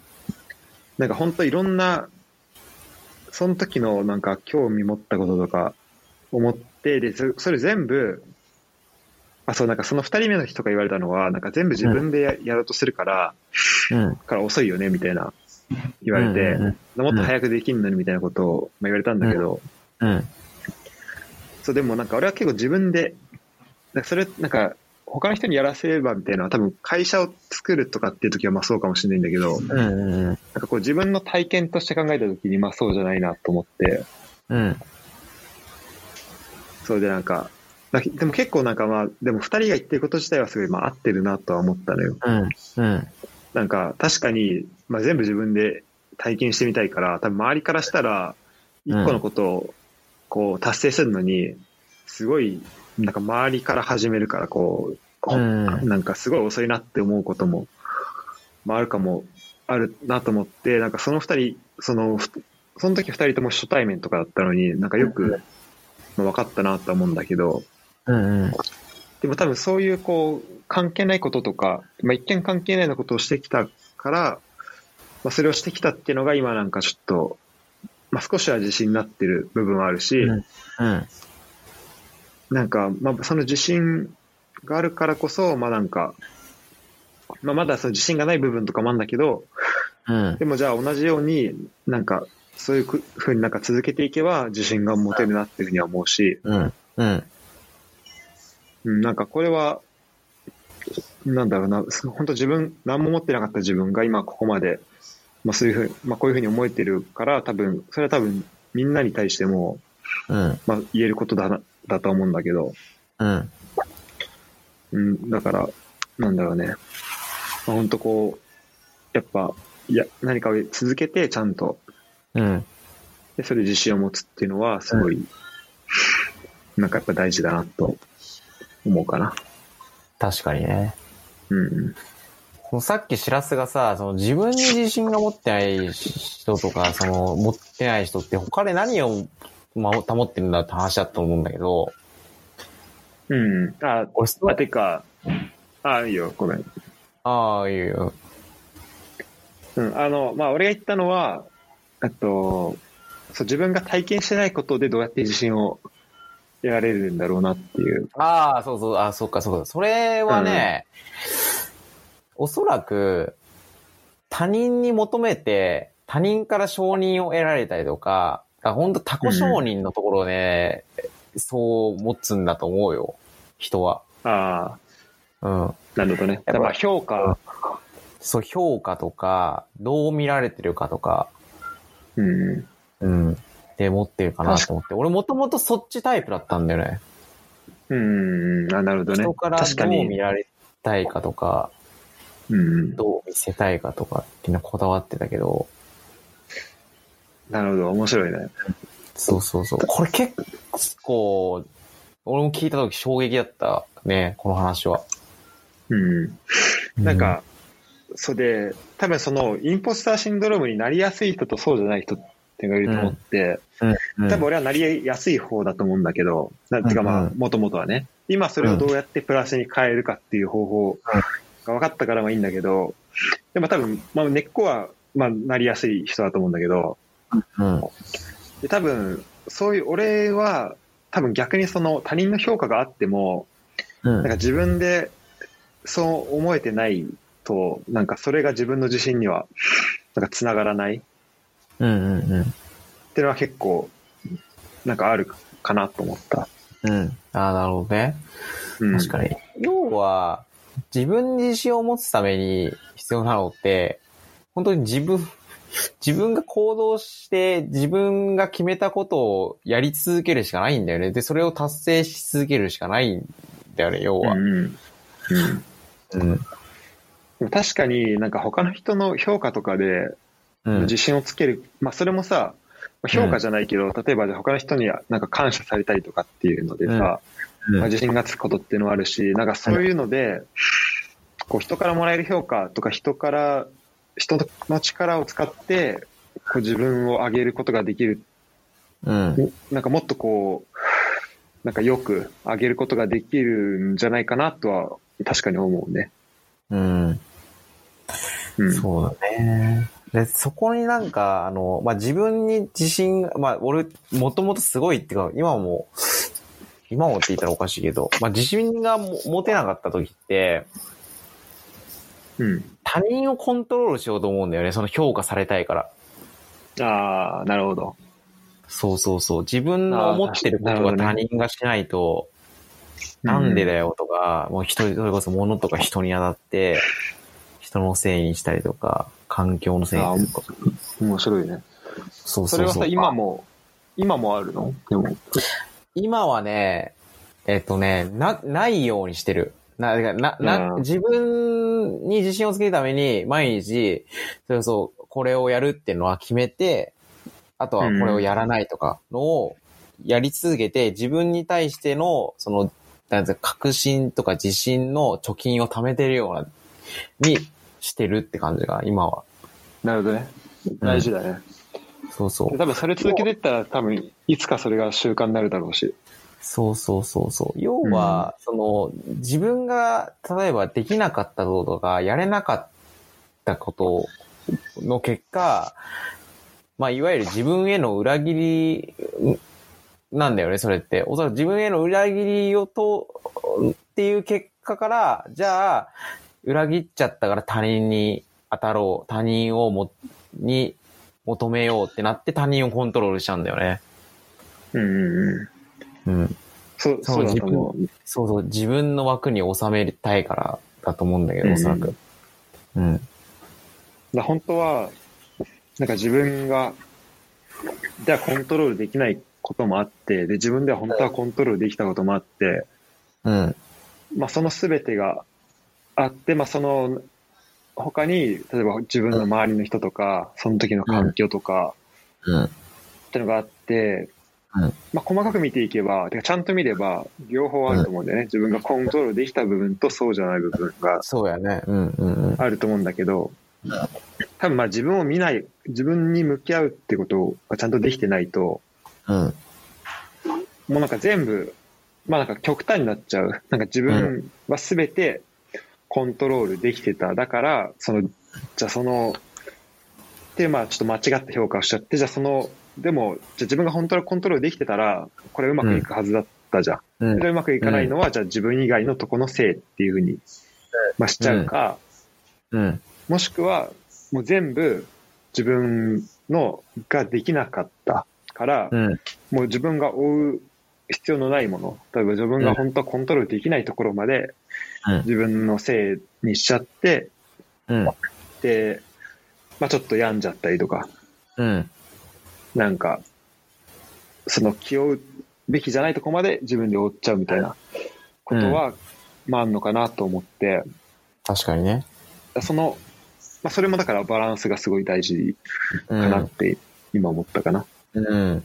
うん。確かにそこすごい重要で、まず考えることは、自分がコントロールできるものとコントロールできないものは何かっていうのを最初判断する必要はあるって、うん。俺これ、この話を聞いて、す、すぐパッと思いついたのか、これごめん、これでい、ここの場で言っていいかわかんないけど、あの、西さんとお付き合いさせていただいたときに、あの、うん彼女の多分誕生日かなんかなんだと思うんだけど、真冬ね。真冬か、じゃあ僕の誕生日かな。なった時に、えっと、片新地で、の前で待ち合わせしようってなったのね、当時の。うん。あ、当時、あ実家の。急にめっちゃ地元の話になったけど。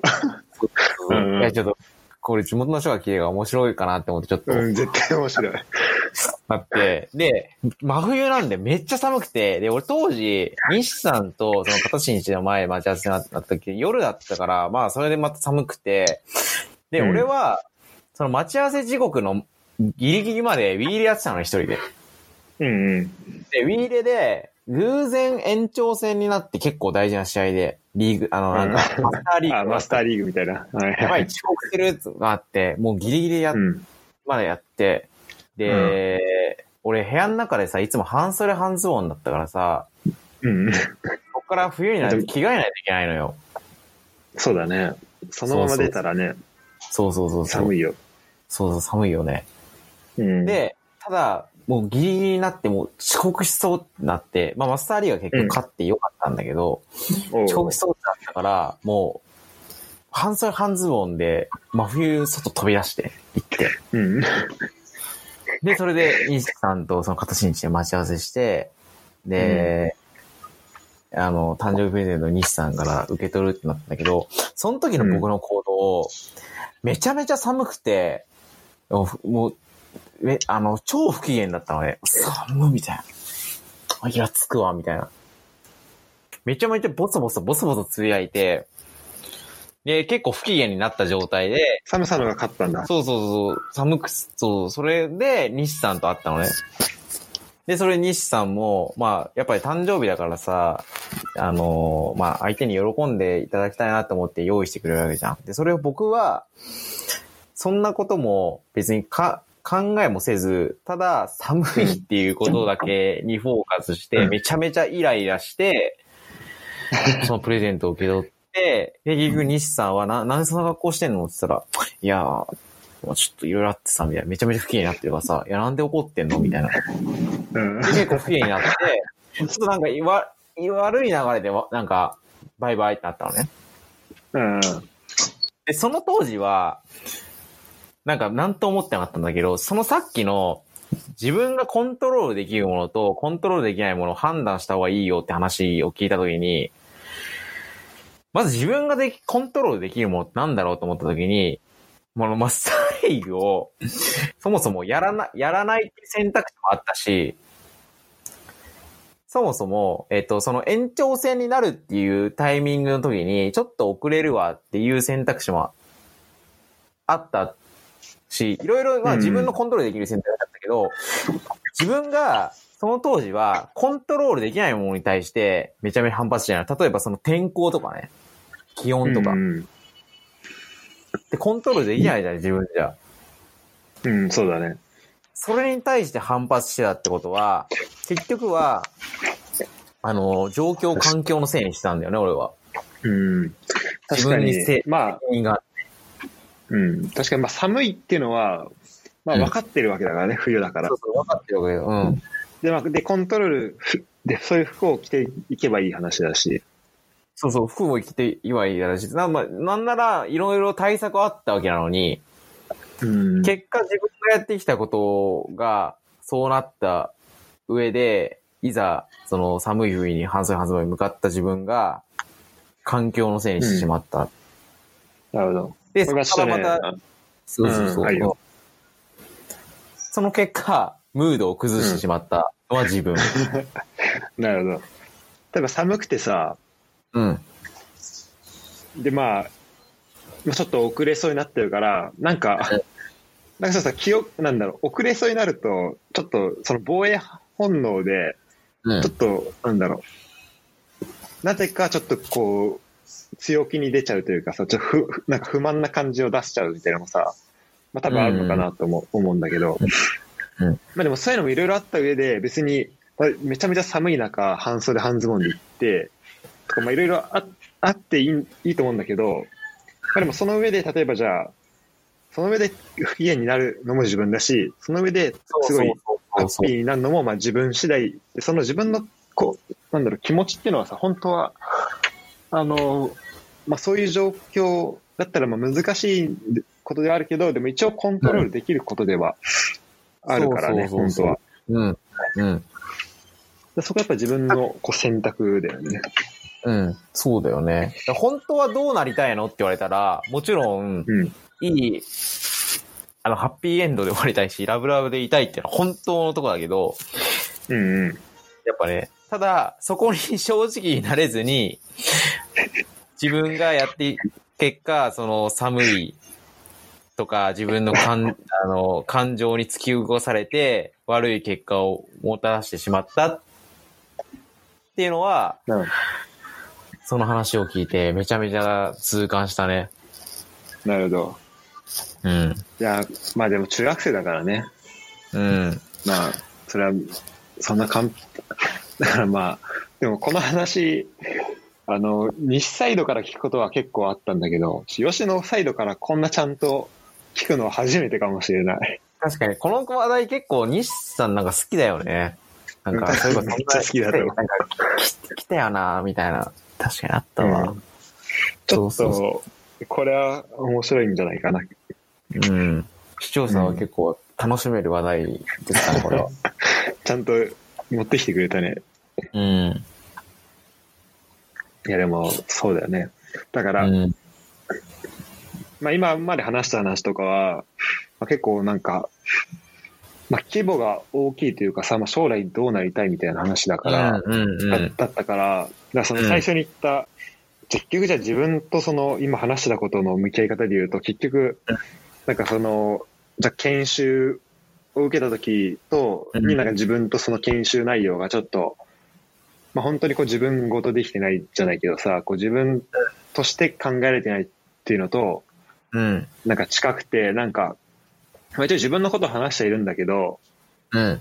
じゃあ、本当具体的に今どうこれに対して向き合うかってなった時に、うん。なんか結構漠然としちゃってるなっていうのは、まああるんだけど、将来のことだし、ことっていうのは、うん。うん。もちろんそれに対して今何ができるとかはあるんだけどね。うん。でも、なんかその、じゃあ自分が今どういう気持ちでいるとか、どういうテンションで喋るとか、うん。この今から行く何じゃあ飲み会にどういう、なんか何を楽しみにしていくかとかっていうのはさ、それはもう全部、まあそれすごい具体的な、で、その、まあ今すぐ自分でできることだし、うん。うん。すごい自分でコントロールできることだし、うん。うん。すごいやっぱなんか大事にしなきゃいけないことかなとは思うんだよね。うん。うん。うん。うん。違いない。だか、ら、うん、こう、すごい将来で考えると遠いことに聞こえるけど、うん。うん、なんか、そういう、そういう、すすごい考えると、まあ別に、だから今すぐできることっていうと、まあ、この気持ちの部分とかは、で、まあコントロールできるとことコントロールできないところを、こう、うんこう、何、意識して考えるとかっていうのは、まあこう、普段のコミュニケーションのところから、まあ使えるんじゃないかなと思うけどね。うん。うん。間違いないね。うん。そう。そっちは、今2時とかじゃないの？3時？あ、2 ?2 時か。2時かな。まあ、あんま眠くなんないんだよね、もう。大丈夫？なんかさ、俺、なんか、あの、ある人から、あの、ブラックサンダー？ブラックサンダーだっけ？うんうん。しか、あとうまい棒しか食ってないっていう話を聞いた、聞いてすごい心配してたんだけど。誰、誰に言ったっけ？俺、でもその時期あったんだよ、マジで。ああ、もう終わったその時期。その時期はね、ちょっと、あーもう終わったね。え、ちょっと前まではその時期だったの？1、2ヶ月ぐらいその時期あった。あったね、1、2ヶ月あったあった。あった？ああ、1、2ヶ月それだったの？やばいね。あった。あ、まあ、ま、もちろんその、うまい棒と、ブラックサンダーの日もあったけど、そうじゃない日もあったけど、ただ、うんそういう日が多かった。うん。えー、2、誰に3ヶ月だっけ、。それ。え、最近会った人で。俺が？うん。まあでも、どれ？そうや、えでも早期したからちょっと大丈夫かなと思って、心配したんだよ。あ、近藤じゃない、近藤じゃない。とあ、でもだから今その、だからまあ今す、もうなんかちゃんとしてるんだなと思って、うん。そういや、よかったなと思ったけど。うん。うん。まあね、せいい経験、ネタだよね。うんネタネタ。だって、今来てるからいいもうん。ん。うん。あ、でも、それ何？すごい忙しかったの？いや、あの、目的があったの、ちゃんと。それは。あ、そうなんだ。どうしても、あの、まあ僕、まあその、なんつうのかな。まあ僕はその、直近でいう目標で言うのであれば、うん。うーん、来年の12月までに、12月付けで、年収を1000万円にしたいのね。うんうん。で、ここのタイミングで、いわゆるその、まあ、経営者の、になるっていうのもちょっと目標にやってて、うんうん。でそのために俺毎月自分のために20万円使ってるんだけど、うんううん。ん。すごいね。そう。その20万円を支払うために、どうしても何かを蹴らさないとってなった時に、俺はバカだったから食費しかないってなって、食を削ってた。それでうまい棒と、そっか、ブラックサンダー、まあ、クソ安いもんね。そう。で、それで俺の1ヶ月の食費は、2000円だった。マジで？うん。それ、それ、すごいね。だって、うまい棒30本食ったら、あと1700円だよ。うん。ブラックサンダーいくらか知らないけど。お客さん三いや俺明確に覚えてるけど33円。え、だってそれ30日続けたら、また800円で残りの飯食わなきゃいけないじゃん。やばいね。そうそうまあ、それは、ちょくちょくなんかその、スーパーでポテチとか買ったりとか。あのそれもやべえ飯じゃん。そうそう。それが、本当にやばくて、うん。なんか人からその援助をもらったのもあったからこその2000円なんだけど。ああ、そういうことね。まあ、そうそうだよね。そうそれはそう。全部買ってたら、それじゃ済まないもんね。そうそうそうそう。だからもう本当に一日何も買わない時ともあった、普通に。マジ。いうん。や、まあでもちょっと、だそれは俺が見えてない世界なのかもしれないから、あれだけど。うん。え、でもすごいね。え、それで、なんだろう。まあでもやっぱその2、3ヶ月は、こう、いい経験になった？今となってはね、今とはいい経験っていうか、もう二度としたくないね。え、それ結構最近なの？もう二度、うん、2、3ヶ月前、え ?1、2ヶ月前とかだよ、多分。あ、マジ？結構最近だね。うん。え、でもそのさ、まあ、じゃあその、何？でもさ、年収をさ、うん。変えるっていうのはさ、じゃあ、それ何？副業含めた年収ってこと？ああ、違う違う。もう会社を、今の会社を辞めて、自分の看板を背負う経営者になって、年収あ1万、1000万稼ぐっていう。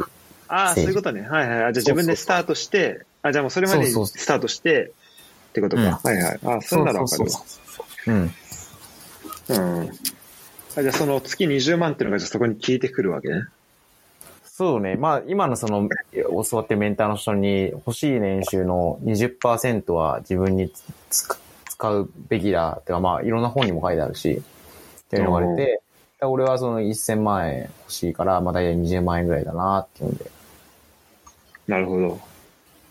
え、それどういう、あれか聞いても大丈夫？その、うん。いや、この、例えばいいろいろあると思うね。俺もなんか、うん。なんか、えなんだろう。まあ、今俺まだ、えっと、初任給入ってないから、うんうんうん。ん何もできてないんだけど、まあ、入ったらうん、やりたいこととして、今までこう無料で、なんか e ラーニング的なの、無料のしかやってなかったから、すごい質の、まあ悪くはないんだけど、まあ無料で手に入るようなものしかうんうん。手に入れられなかったりとか、うんなんか交通手段もさ、今、まあ公共のやつ使ってるけどさ、うんうんお金が入ったら車を買ってさ、で、そっちの方が早く行けるようになったりとかさ、うん。そしたら結果的に時間のすごい節約になったりとか、あとまあ質の向上にもつながったりするわけじゃん。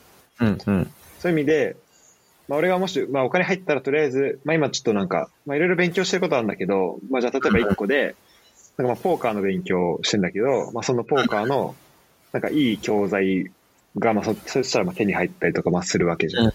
うん。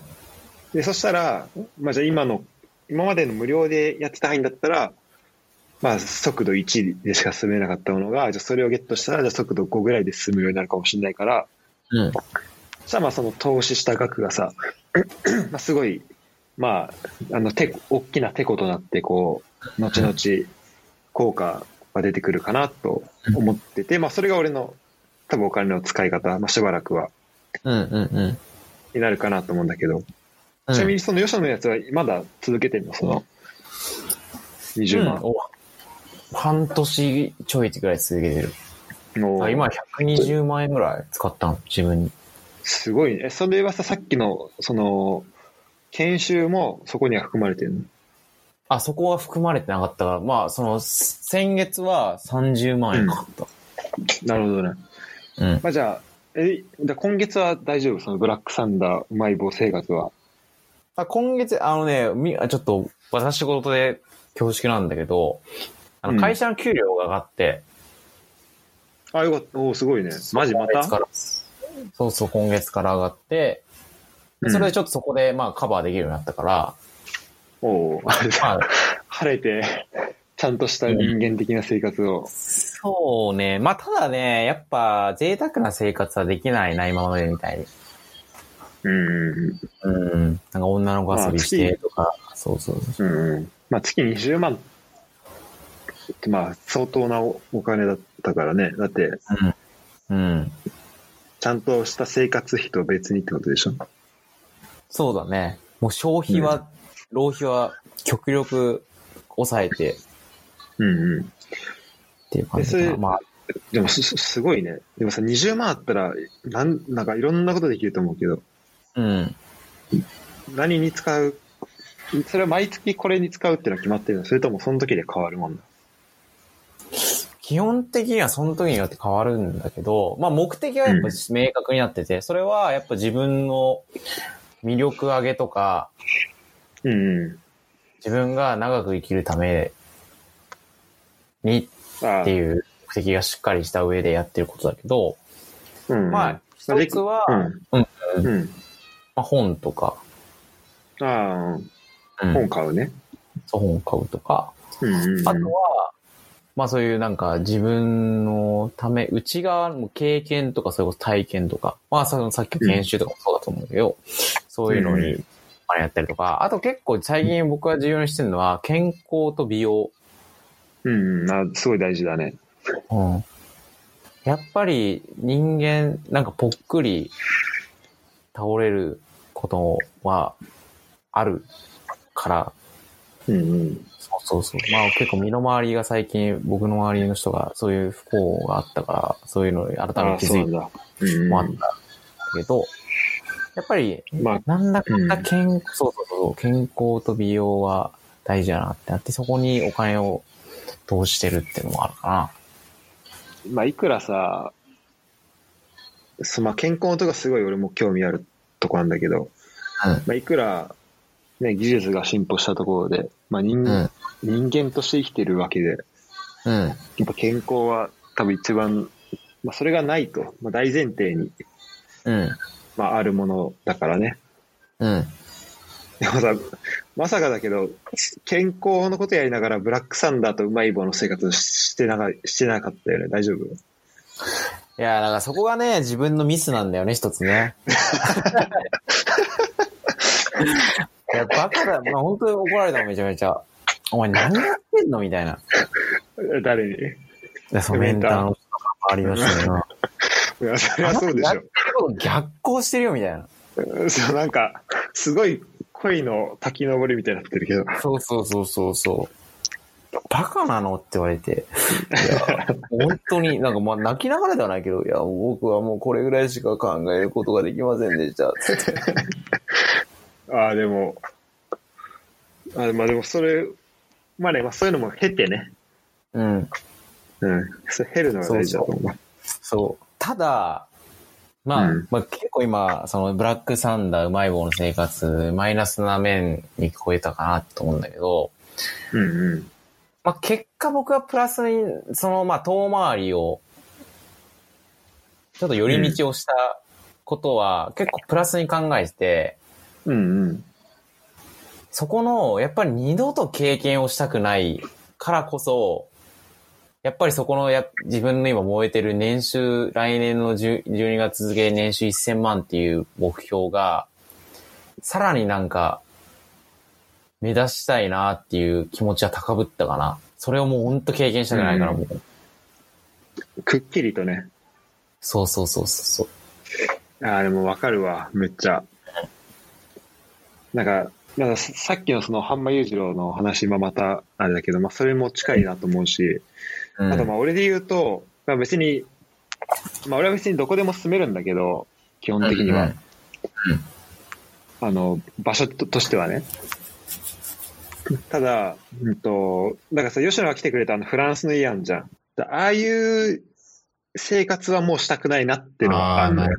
ね。あれ自体はすごいいい経験だったし、うん、あああいう、なんか、あれ、あの生活をしなければ得られないことってのもあったけど、なんか、そう、あれはもうしたくないし、なんかた友達ん家のキッチンで寝るみたいな生活も、もうできればしないような、まあ、まあ、またね、なんかそ、その、何かを、何かなんか、自分をがやりたいことをするするためにそこを超え、なんか経なきゃいけないことがあるかもしれないけど、でもまあ基本的には、その自分の選択肢からこう外したいなとは、まあうん思うかな。でもまあその一方で、なんかその二十歳ぐらいの時にああいうことができたのはすごい良かったなと確か思う。にね。だって、望んでそこに、な生活したわけじゃないでしょ、だって。ね。うんそうだね。まあ一人暮らしはしたかったけど、別のやっぱり、ねうんそうだね。まあ別に、あの、やっぱ目標とか目的があってから、あって、その生活をしなきゃ、しなきゃいけない状況になったから、せざるを得なかったみたいな感じだけど、うん。そうそう。まああとまあ自分がその時にそこをね、そんなに気にしなかったっていうのも多分あると思うんだけど、うん。だからまあ今考えるとっていうのは、まあだからあるなと思って、まあだから、俺き最初聞いた時に、いや、吉野大丈夫かと思ったんだけど、そのうんうん。生活ね、うん。マイボーと。まあでも絶対なんかこう考えてのことだと思う、うん。思ったし、まあ結果そういうことだったんで、まあよ、まあよかったと思ったんだけど、いやー、ご心配おかけしました、うん。本当に。いやいや、これちゃんと生きててね。でもさ、それさ、食事はさ、どういうところにお金を使うの？その、食事？ああ、うん。僕は、基本的に、えっ、と、健康感えっ、と、食、ま、まあ、食事も一つ健康かなって思うんだけど、そうそう。うんえっ、とね、食べるものは、この、これも前話したよね、基本的になんか朝納豆とか、豆腐とか、味噌汁とか、まあそれは決まってて、うん。そこにあんまお金を使わずに、じゃあ何に食事に対してお金を使うかっていうと、僕は基本的に誰と食べるかっていうのは、すごい、えっ、と、お金を使うか使わないか判断してて、例えば、その、うん今メンター、年収1億を稼ぐ人から、今日ご飯行こうって言われたら、絶対行く。もう、ノー、ノーっていう返事がない。多少高く、うんもう選高くな、な、高かったとしても、絶対行く。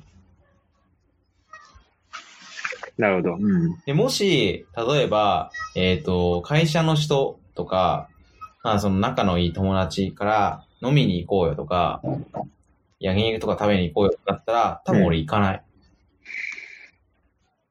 うん。それは、やっぱ自分が将来こうなりたいっていう目的に対して、その選択が今効果的だったっていうのを考えたときはいに、考えたときに、やっぱり、そのさっき言った友達とか会社の人の選択は効果的じゃないのかなって思うから、まあお金は使わないようにしてる。なるほど。まあ、その一個じゃあ交際費としてのところってのはある？ね。交際費がね、俺今もうあんまないよね。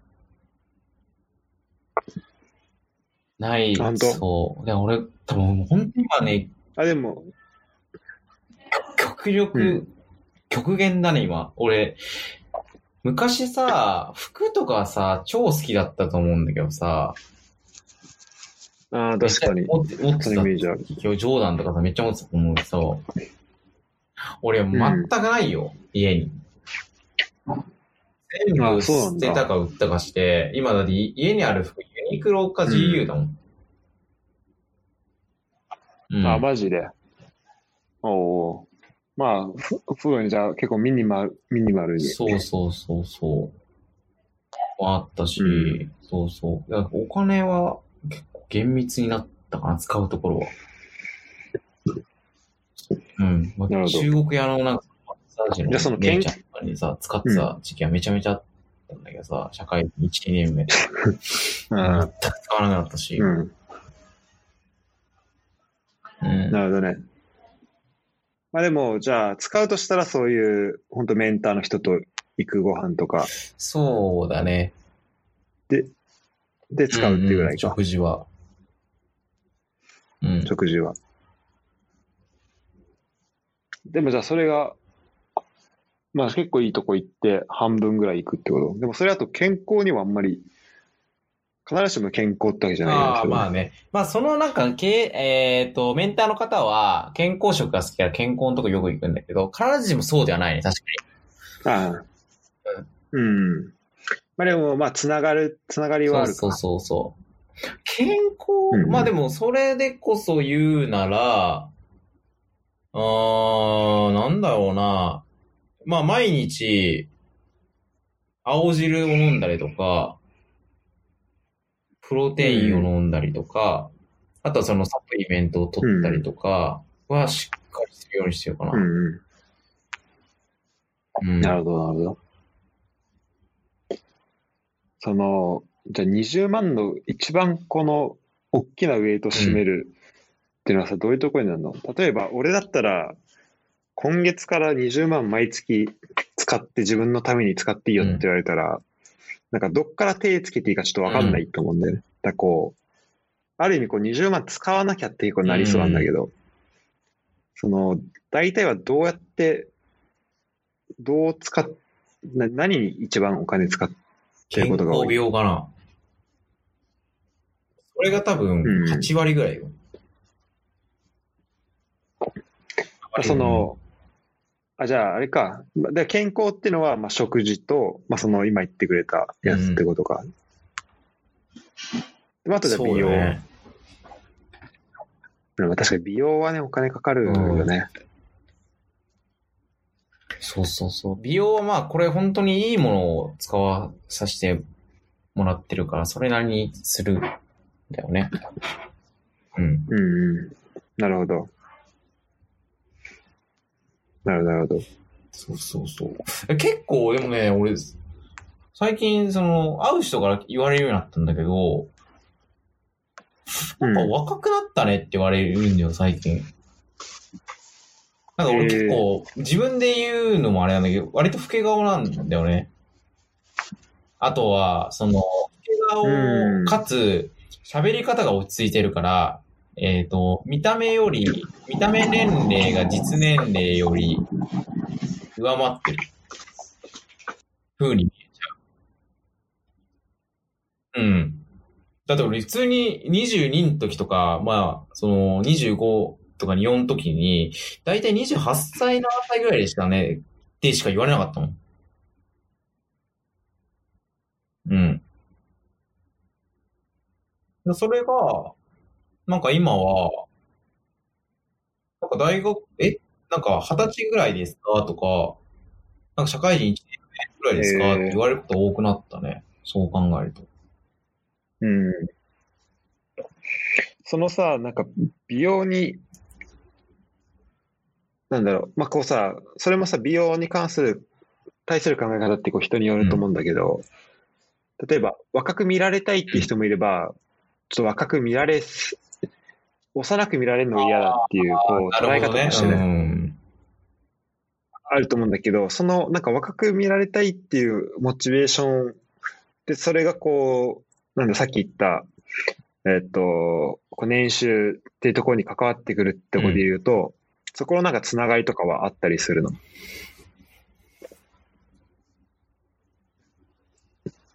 うんと、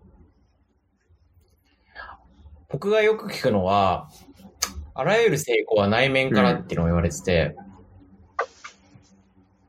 その内面っていうのは、まあ、考え方でもそうなんだけど、うんうん。えー、もう一つあって、うん。ガットフィーリングっていう言葉があるんだけど、ガットフィーリング。うんうん。これ、あ、あの、要は内、内臓なんだけど、うん。あ、ガットフそうそうそィーリングね。うそうそう。まあ、第一印象とも言うんだけど、よくに腹黒って言うじゃん。日本語で。腹黒って要は腹が黒いから、その人が悪く見えるっていうことで、要、まあ、それをもうちょっと訳すするならば、腸が悪いと、人は悪く見えるっていうことがあって、なるほど。だから、あじゃあ、ガットがわ悪いから、うん、腹黒ってことねそうそう。そうそうで、悪く見える。だ。から、腸とかを、それこそ、えっ、と、正常とか健康に保ちつつ、それを保てば、えー、要は見た目とか、その、その体の、とかが、えー、よく見える。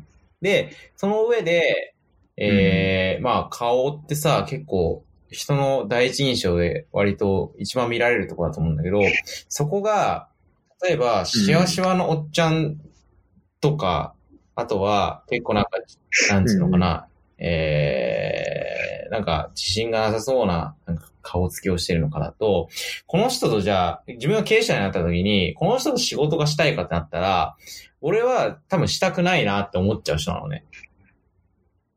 う。うんんうんで、どういう人がなりたいかなってなったら、それこそまあ、まあ、肌が、それこそ、ツヤツヤだったりとか、表情が生き生きしたりとか、じなんかそれこそ、なんつうのかな、うんうまあ、髪のツヤがあったりとか、そういうところをしっかりしてる人と仕事したいなって思うから、じゃあそのために自分がまずなろうっていうので、そこにお金かけてるっていうのはある。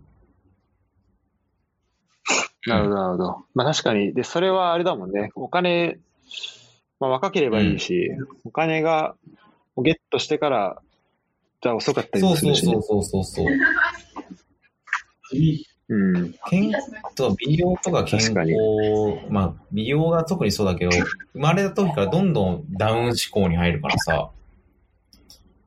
だから若い時から、それをいかに平常に保てる努力をしないと、どんどん過去ダウンしちゃうよね。うん。確かに。で、まあ、継続も大事だしね。そうそうそうそう。だってさ、なるほど俺、近藤、この前さ、近藤のそ小学校の時の卒業アルバム見てびっくりしたもん。なんかさ、普通にかっこいいじゃん、近藤、あの、小学校の時の卒業アルバムは。うん。今どうよ？今どう？なんかまた運動とかし始めて、なんか、あれらしいけどね。多分く変わってはいいんじゃないマジ？俺、俺は、あれ、あの、本人もしうん。とったみたいにしたけど、ガチのおっさんにしか見えないよ。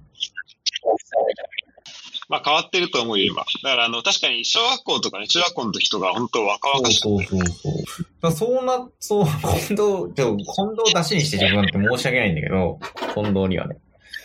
俺もなんか、それこそ小学校の時からいろいろ見て、あ、やっぱ俺老けたなって思うし、なんかそれこそ、なんか、なんつうの？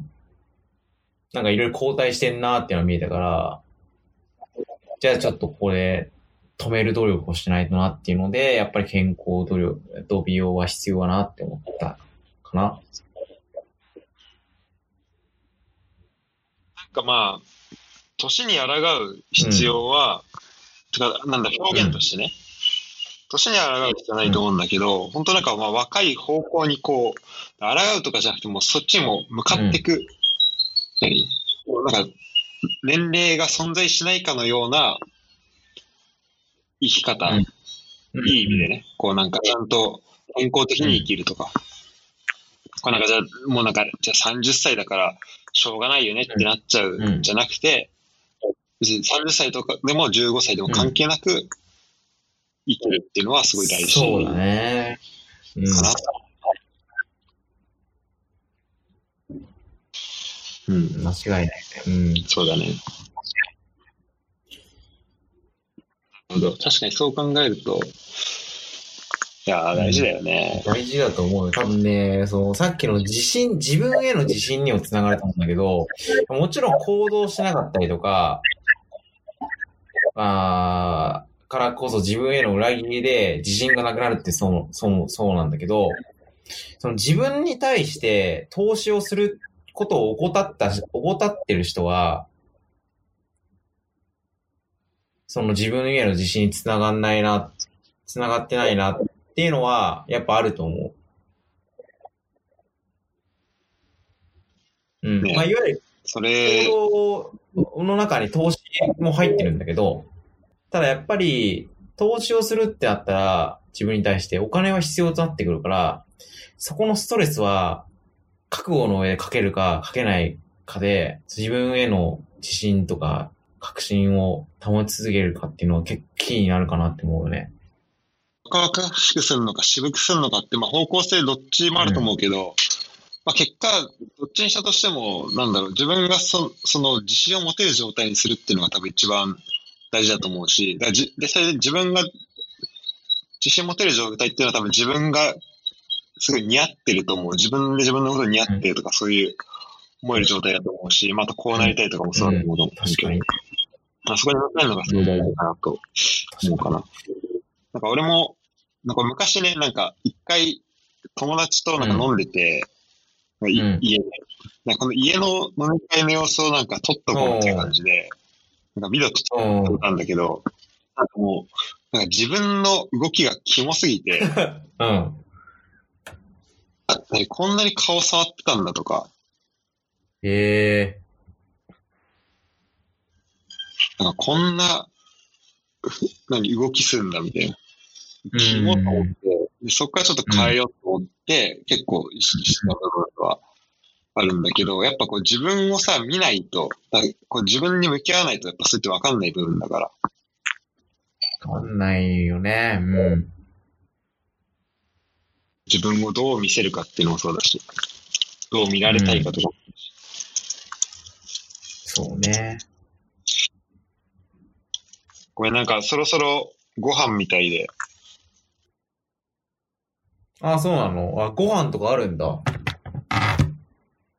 いいね。なんでちょっと今日はこの辺で、ありがとう。すもう今はもう3時近いと思うけどう、ん。ごめんね、こんな遅い時間いに。えいえ。あと2時間寝れるから大丈夫。気をつけて。はいはい。